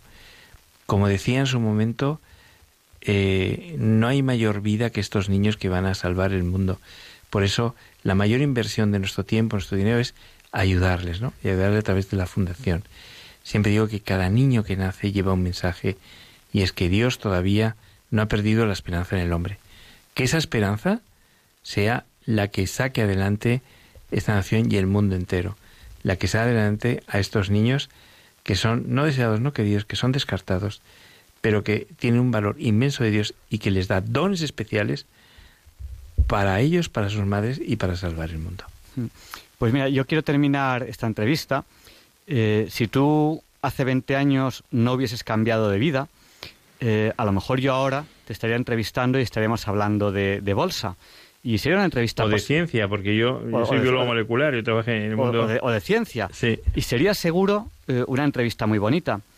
Pero gracias a Dios cambiaste de vida y hoy te estamos entrevistando y no solamente es una entrevista muy bonita, sino que es una entrevista en la que mm, estás recibiendo de mi parte la absoluta admiración. Entonces yo creo que eso, eh, pues a lo mejor no se puede medir en euros, pero para mí, o sea, eh, normalmente en las entrevistas yo hablo más no he hablado prácticamente nada en esta entrevista porque estaba absolutamente admirado de, de lo que nos estabas contando. No puedo más que agradecerte y vamos a seguir con el programa. Fíjate, solo una cosa, Dios es más grande recreando que creando. Fíjate, Dios es más grande con el pecado original, Dios recreó la nueva creación y ha sido mucho más admirable, nos dio la Virgen, pues lo mismo, Dios puede hacer en ti una recreación, una creación mucho más grande de lo que hubieras eh, imaginado si hubieras seguido una línea recta en tu vida. Fíjate, solo dejarse, dejarse recrear. Dios es más grande recreando que creando. Muchísimas gracias y, y buenas noches. Gracias por haber estado aquí. A vosotros y gracias a Dios que es el pintor por excelencia que hace de nuestras vidas un cuadro maravilloso. Y a continuación, Luis Antequera nos explica por qué hoy, 15 de octubre, no es un día cualquiera. Buenas noches, querido. Uy, no. It's a lovely day today, and whatever you've got to do, I'd be so happy to be doing it with you. But if you've got something that must be done, and it can only be done by one, there is nothing more to say. Except it's a lovely day for saying it's a lovely day.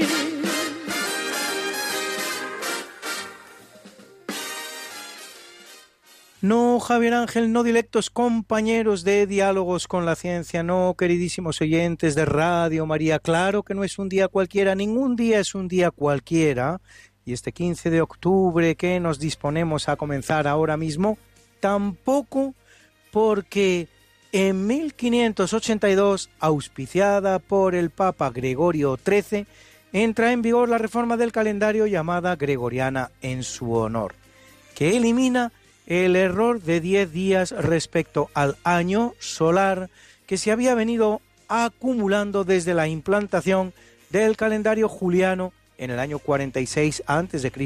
por Julio César, a razón por lo tanto de un día por cada siglo y medio aproximadamente. Para ello, al día anterior, que fue 4 de octubre, en el que por cierto se ha producido el fallecimiento de Santa Teresa de Jesús, seguirá el día de hoy, 15 de octubre, en el que celebramos su festividad. Los días que van del 5 al 14 de octubre de 1582 no han existido, pues, en el calendario. La reforma es consecuencia de un trabajo realizado mucho antes, en 1515, por científicos de la Universidad de Salamanca, y el Papa se valdrá para implementarla de dos astrónomos de su época, el jesuita holandés Cristóbal Clavio y el italiano Luigi Lilio, y es ordenada mediante la bula Inter Gravísimas. España, vale decir medio mundo, gracias a sus posesiones mundiales, no se olvide que en ese momento el rey de España lo es también de Portugal, será el primer país en adoptarla.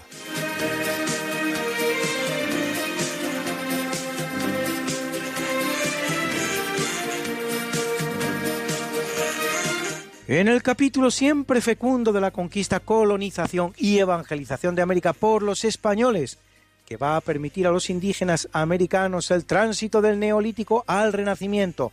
En apenas dos generaciones, un tránsito que a los europeos había costado 7.000 enteros años, en 1522 el rey Carlos I confiere a Hernán Cortés el título de gobernador y capitán general de la Nueva España, uno de los cuatro virreinatos que establece España en América, que en su momento de máximo esplendor llegará a alcanzar los 8 millones de kilómetros cuadrados y abarcaba los dos tercios occidentales de los actuales Estados Unidos, más México, más las cinco actuales repúblicas centroamericanas y las islas del Caribe.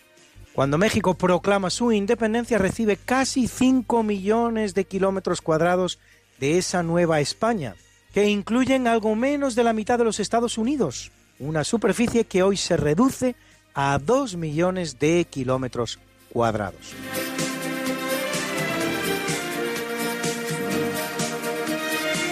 En 1815, Napoleón Bonaparte desembarca en la isla de Santa Elena, descubierta en 1502 por el español Juan de Nova, en el medio del Océano Atlántico, uno de los lugares de la Tierra mejor rodeado de agua, a 2.000 kilómetros del continente africano y a casi 4.000 del americano, donde ha sido desterrado por los británicos.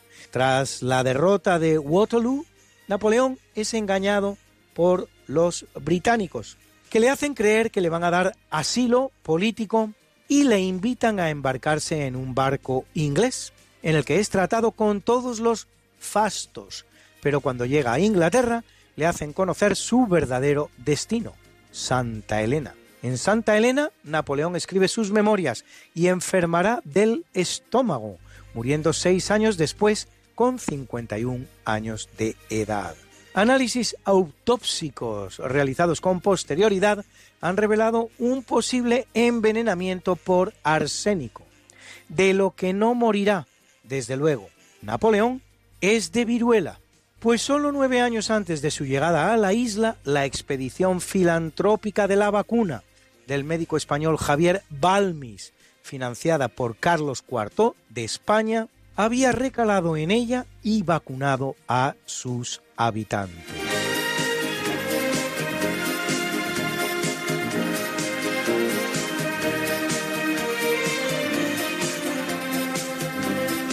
En 1846, en plena guerra México-Norteamericana, la ciudad mexicana de Alvarado se defiende para impedir la invasión de la Armada norteamericana. De poco servirá la aguerrida defensa, pues dos años después la guerra termina con la derrota mexicana y la pérdida de dos millones de kilómetros cuadrados por parte de México a favor de los Estados Unidos. Es decir, todo el territorio del oeste del continente, desde el río Bravo en el sur hasta la frontera canadiense en el norte.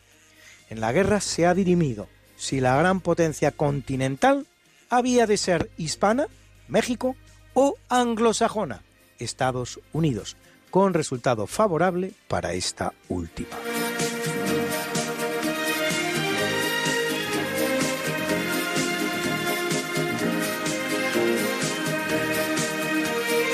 En 1882, en Colonia, en presencia del emperador Guillermo I, se concluye su maravillosa catedral, considerada una de las grandes joyas del gótico levantada para albergar las famosas reliquias de los Reyes Magos. Las obras han durado 632 años. Esto es 611 más que las del Escorial. Por lo que en adelante le propongo a usted que dejemos de decir esa tontería suprema de más largo que las obras del Escorial y empecemos a decir, por ejemplo, más largo que las obras de la Catedral de Colonia.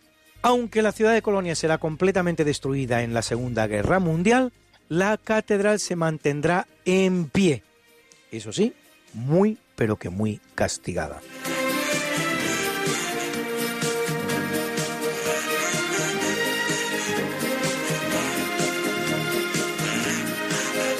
En 1951 los mexicanos Luis Ernesto Miramontes y Jorge Rosenkrantz y el norteamericano Carl Gerasi de la compañía mexicana Syntex SA sintetizan el compuesto llamado noretisterona, que será la base del primer anticonceptivo oral. En 1959, en Washington, D.C., se clausura la conferencia sobre el Tratado Antártico que, firmado por 12 países, recoge el acuerdo de preservar el continente con fines exclusivamente científicos. Entrará en vigor el 23 de junio de 1961.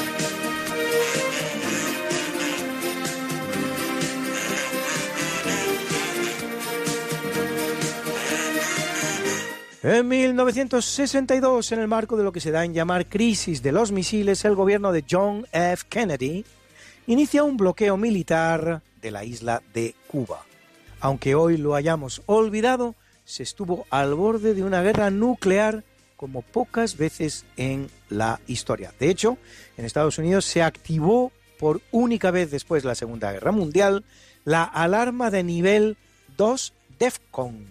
Todo había comenzado cuando Nikita Khrushchev, máximo dirigente de la Unión Soviética, aprovechando la connivencia del nuevo régimen castrista comunista cubano y, por supuesto, sin conocimiento norteamericano, manda instalar en la isla unos misiles apuntando hacia los Estados Unidos. Data de cuando los retira de la isla la famosa frase Nikita, Nikita, chef, lo que se da no se quita.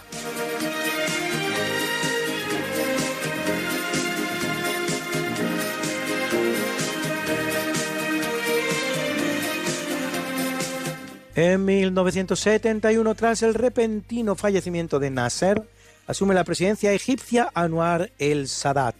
Si bien su primera acción consistirá en iniciar la guerra del Yom Kippur en 1973 en alianza con Siria contra Israel, derrotado en ella iniciará una nueva política respecto de su vecino judío, alcanzando con él el primer acuerdo de paz de Israel con uno de sus vecinos árabes algo que le ganará el Nobel de la Paz 1978, pero le costará la vida también, asesinado como lo es en 1981 por un terrorista del grupo denominado Hermanos Musulmanes.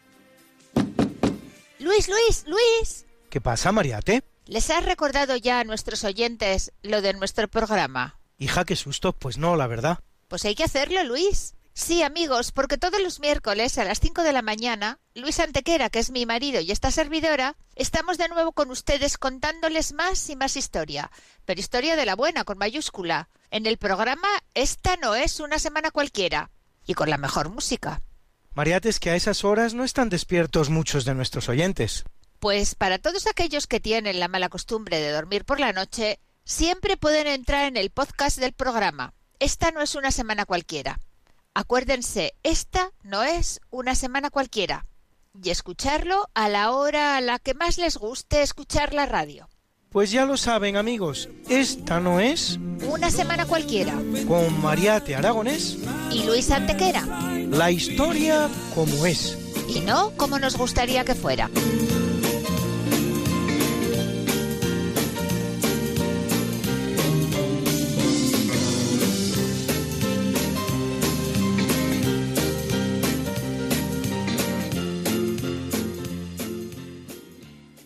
En 1989, en Sudáfrica, el presidente Frederick de Klerk excarcela a Walter Sisulu y otros dirigentes del Congreso Nacional Africano, partido fundado en 1942 para la lucha contra el apartheid y legalizado en 1960 y relegalizado el 2 de febrero de 1990. Nueve días después, es liberado su máximo líder Nelson Mandela de Klerk y Mandela recibirán al unísono el Nobel de la Paz 1993. Bruna, Bruna, nació María y está en la cuna, nació de día, tendrá fortuna, bordará la madre su vestido largo y entrará a la fiesta con un traje blanco.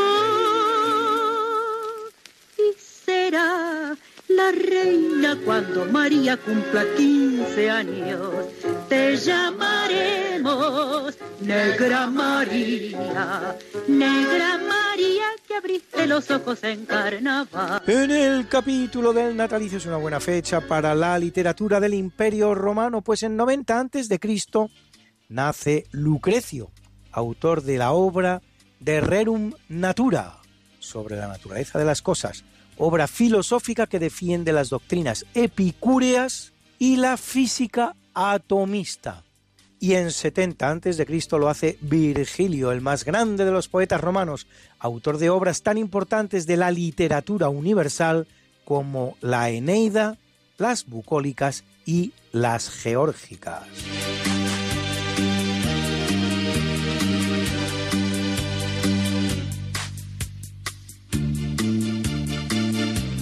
Nace en 1869 Francisco Largo Caballero, político, sindicalista y presidente del gobierno español durante la Segunda República entre 1936 y 1937, primer año de la Guerra Civil.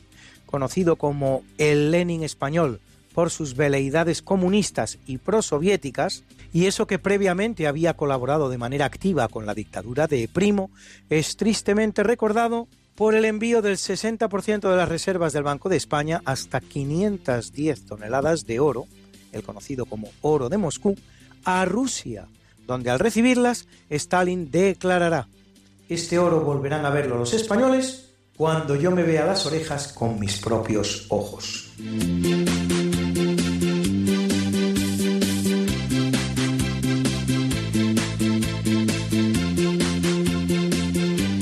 En 1881 nace José Arce, más conocido como el doctor Arce, médico argentino especialista en cirugía y anestesia, que desplegará después una importante carrera diplomática que le llevará a pasar por Madrid, desde donde realiza una intensa y eficaz labor en defensa de España y en contra de las sanciones que la ONU quería imponerle al terminar la Segunda Guerra Mundial en recuerdo de lo cual pondrá nombre a una importante calle madrileña.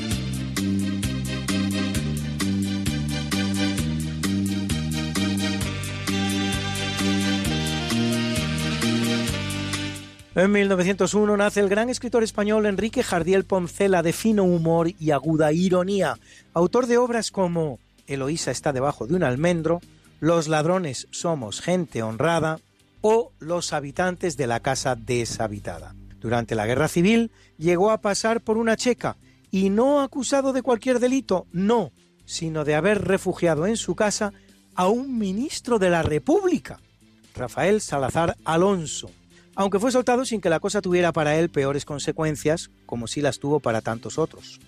Fíjense ustedes el grado de odio y fanatismo al que se llegó en la Segunda República Española.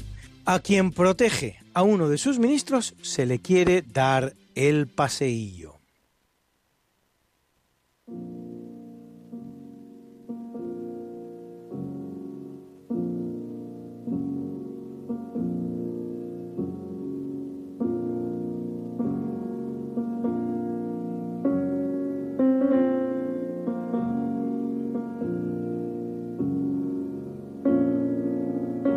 En el capítulo del obituario en 1817 muere el polaco Tadeusz Kosciuszko, que combate en favor de la independencia tanto de su propio país, Polonia, como por la de Estados Unidos, llegando a ser ayudante de George Washington.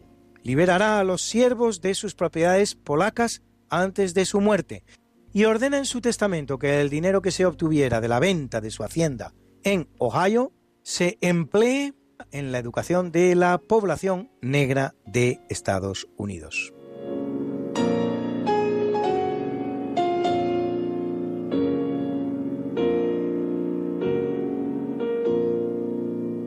En 1917 es fusilada Margarete Zelle, más conocida como Mata Hari, Sol en el idioma malayo, exótica bailarina y espía holandesa que durante la Primera Guerra Mundial pasaba información confidencial a las potencias de la Triple Alianza, Alemania, Austria y Turquía, obtenida gracias a sus habilidades y talentos tanto artísticos como amatorios. Se dice que ante el paredón lanzó un beso a los doce soldados franceses que la fusilarían poco después.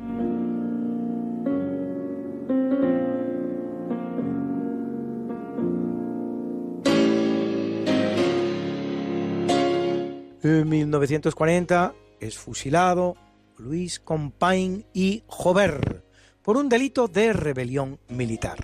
Presidente de la Generalidad de Cataluña, cuya independencia proclama él mismo en 1934, Compains era el creador del Comité Central de Milicias Antifascistas de Cataluña, el cual asesinará entre 8 y 9 mil personas, la mayoría simplemente por católicos, aunque entre sus víctimas se cuenten también un buen número de periodistas, escritores y hasta compañeros del partido en el que militaba, Esquerra Republicana de Cataluña, hasta un centenar, según algunas fuentes. En entrevista realizada en agosto de 1936, apenas transcurrido un mes desde el alzamiento militar, preguntado por la posibilidad de reabrir el culto católico, responderá, este problema ni siquiera se plantea, ya que todas las iglesias han sido destruidas.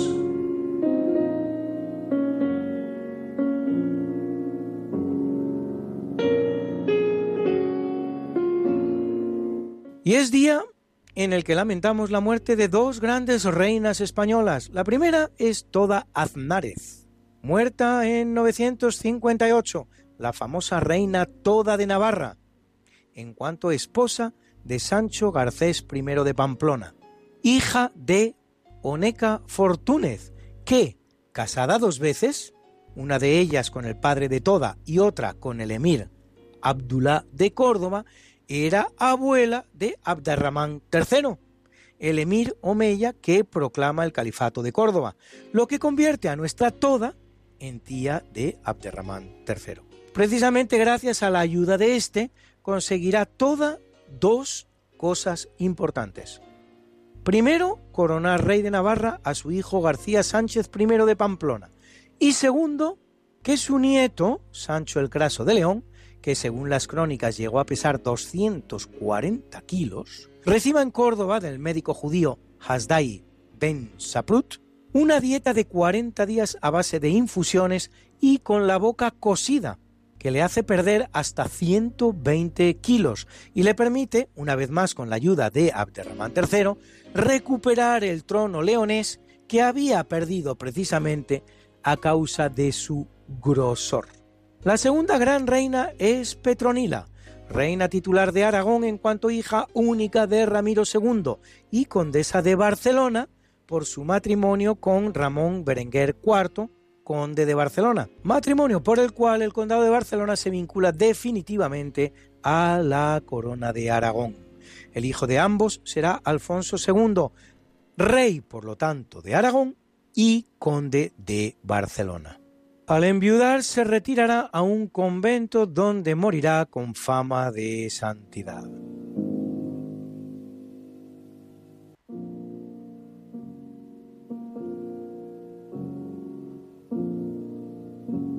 Muere en 1389 Bartolomeo Priñano, más conocido como Urbano VI, vicentésimo segundo papa de la Iglesia Católica, que lo es diez años, primer papa italiano después del exilio de Aviñón, que ha durado 70 años y da siete papas a la Iglesia, aunque no el primero en Roma tras el exilio, pues ya su predecesor, Gregorio XI, había decidido abandonar Aviñón e instalarse en la ciudad eterna, e instalarse en la ciudad de los papas, en realidad.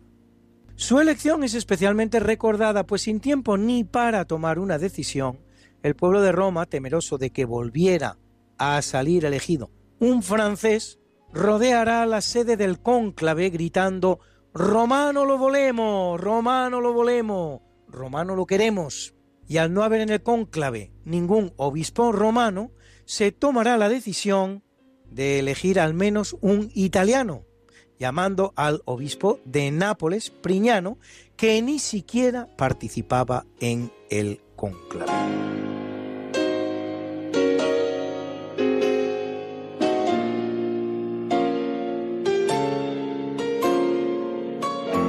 Muere en 1841 Diego de León, militar español, virrey de Navarra, que llegó a ser fusilado tras protagonizar un pronunciamiento de signo liberal moderado contra el entonces regente Baldomero Espartero, liberal progresista. Diego de León ordenará él mismo el pelotón de su ejecución, dando la orden de fuego e instando a los soldados a que no les temblara el pulso y dispararan al corazón.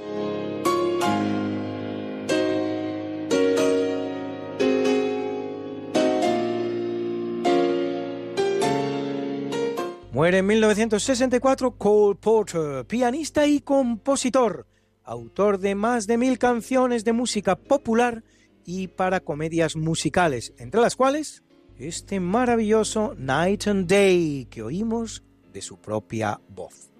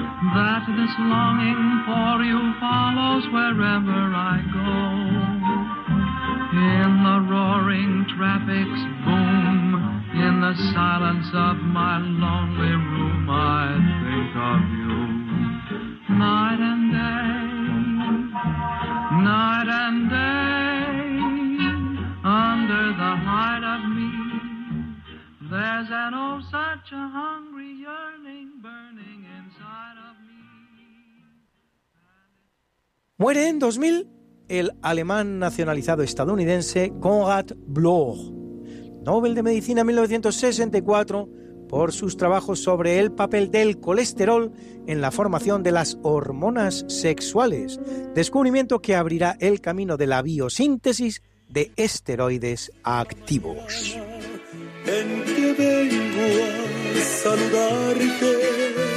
Venimos todos con gusto y placer a felicitarte. El día en que tú naciste, nacieron todas las flores. En la pila del bautismo cantaron los ruiseñores. Ya viene amaneciendo, ya la luz del día nos dio.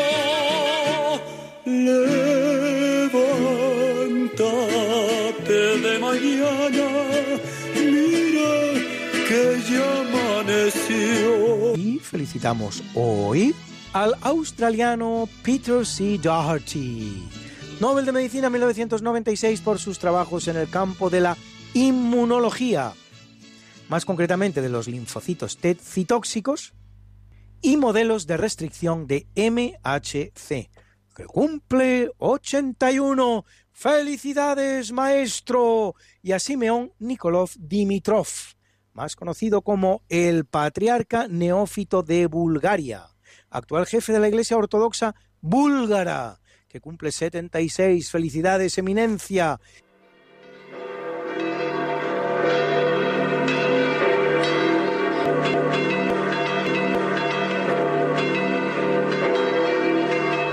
Celebra la Iglesia Católica a Santa Teresa de Ávila, Virgen y doctora de la Iglesia, Virgen y doctora de la Iglesia, Virgen y doctora.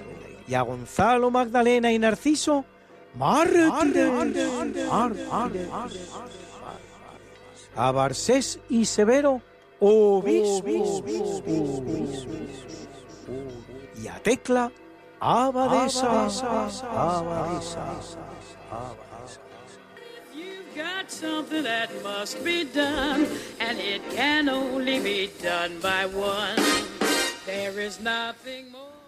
Bueno, pues hoy es uno de esos días en los que realmente nos damos cuenta de que diálogos con la ciencia, dos horas, se nos queda corto. Tendríamos que hacer diálogos con la ciencia hasta el amanecer. Hoy hemos entrevistado a Conrado Jiménez. Eh, muchas gracias, Conrado, por haber estado aquí con nosotros. Y una última pregunta. Recuérdanos, tú hace 20 años eras lo que se podría decir materialmente un triunfador. ¿Ha cambiado tu vida? Explícanos, recuérdanos brevemente ese cambio, porque habrá oyentes que a lo mejor no han oído esa parte de la entrevista. ¿Y cómo ves ahora, 20 años después, cómo ves ese cambio, tu vida, en qué eres ahora? Mm, Adelante. Pues eh, sí, bueno, trabajaba, soy biólogo molecular, pero trabajaba en el mundo financiero eh, con presidentes de banco asesorando. Antes comentaba que incluso de estrategia, eh, decía lo que tenía que hacer en bolsa y demás, una especie de gurú. Y tenía, bueno, pues eh, muchísimo todo el banco a mi disposición. Eh, lo dejé todo y me convertí en un fracasado, según mi familia o según pues, eh, amistades. Lo perdí todo, amigos, novias, pero gané, gané en crecimiento personal, gané eh, en felicidad, aunque en cruz, porque ahora sí que estoy al, al pie de la cruz, pero aprendí algo, eh, que Dios lo da todo, que me he fiado más de mí, he pegado más a Dios y que todo lo espero de la providencia. O sea, la providencia es maravillosa, es capaz de crear algo tan maravilloso que tú ni tan siquiera hubieras podido imaginar, ¿no? Y ahora soy todo providencia porque todo, todo viene de Dios y que eres un mero instrumento. Solo Dios te pide decir sí para tu vida y Él hace el resto. Es lo único que te, que te pide. Por eso ojalá pudiéramos todos decir ese sí. Señor, haz de mí lo que quieras, ¿no? Co- Conrado Jiménez, eh, fundador de Fundación Madrina. Tenemos que acabar ya. Muchísimas gracias. Buenas noches.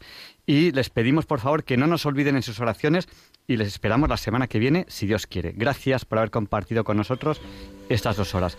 Le pediremos a San Juan Pablo II que interceda por nosotros para que se nos libre del mal. Gracias, Conrado, y gracias a los oyentes.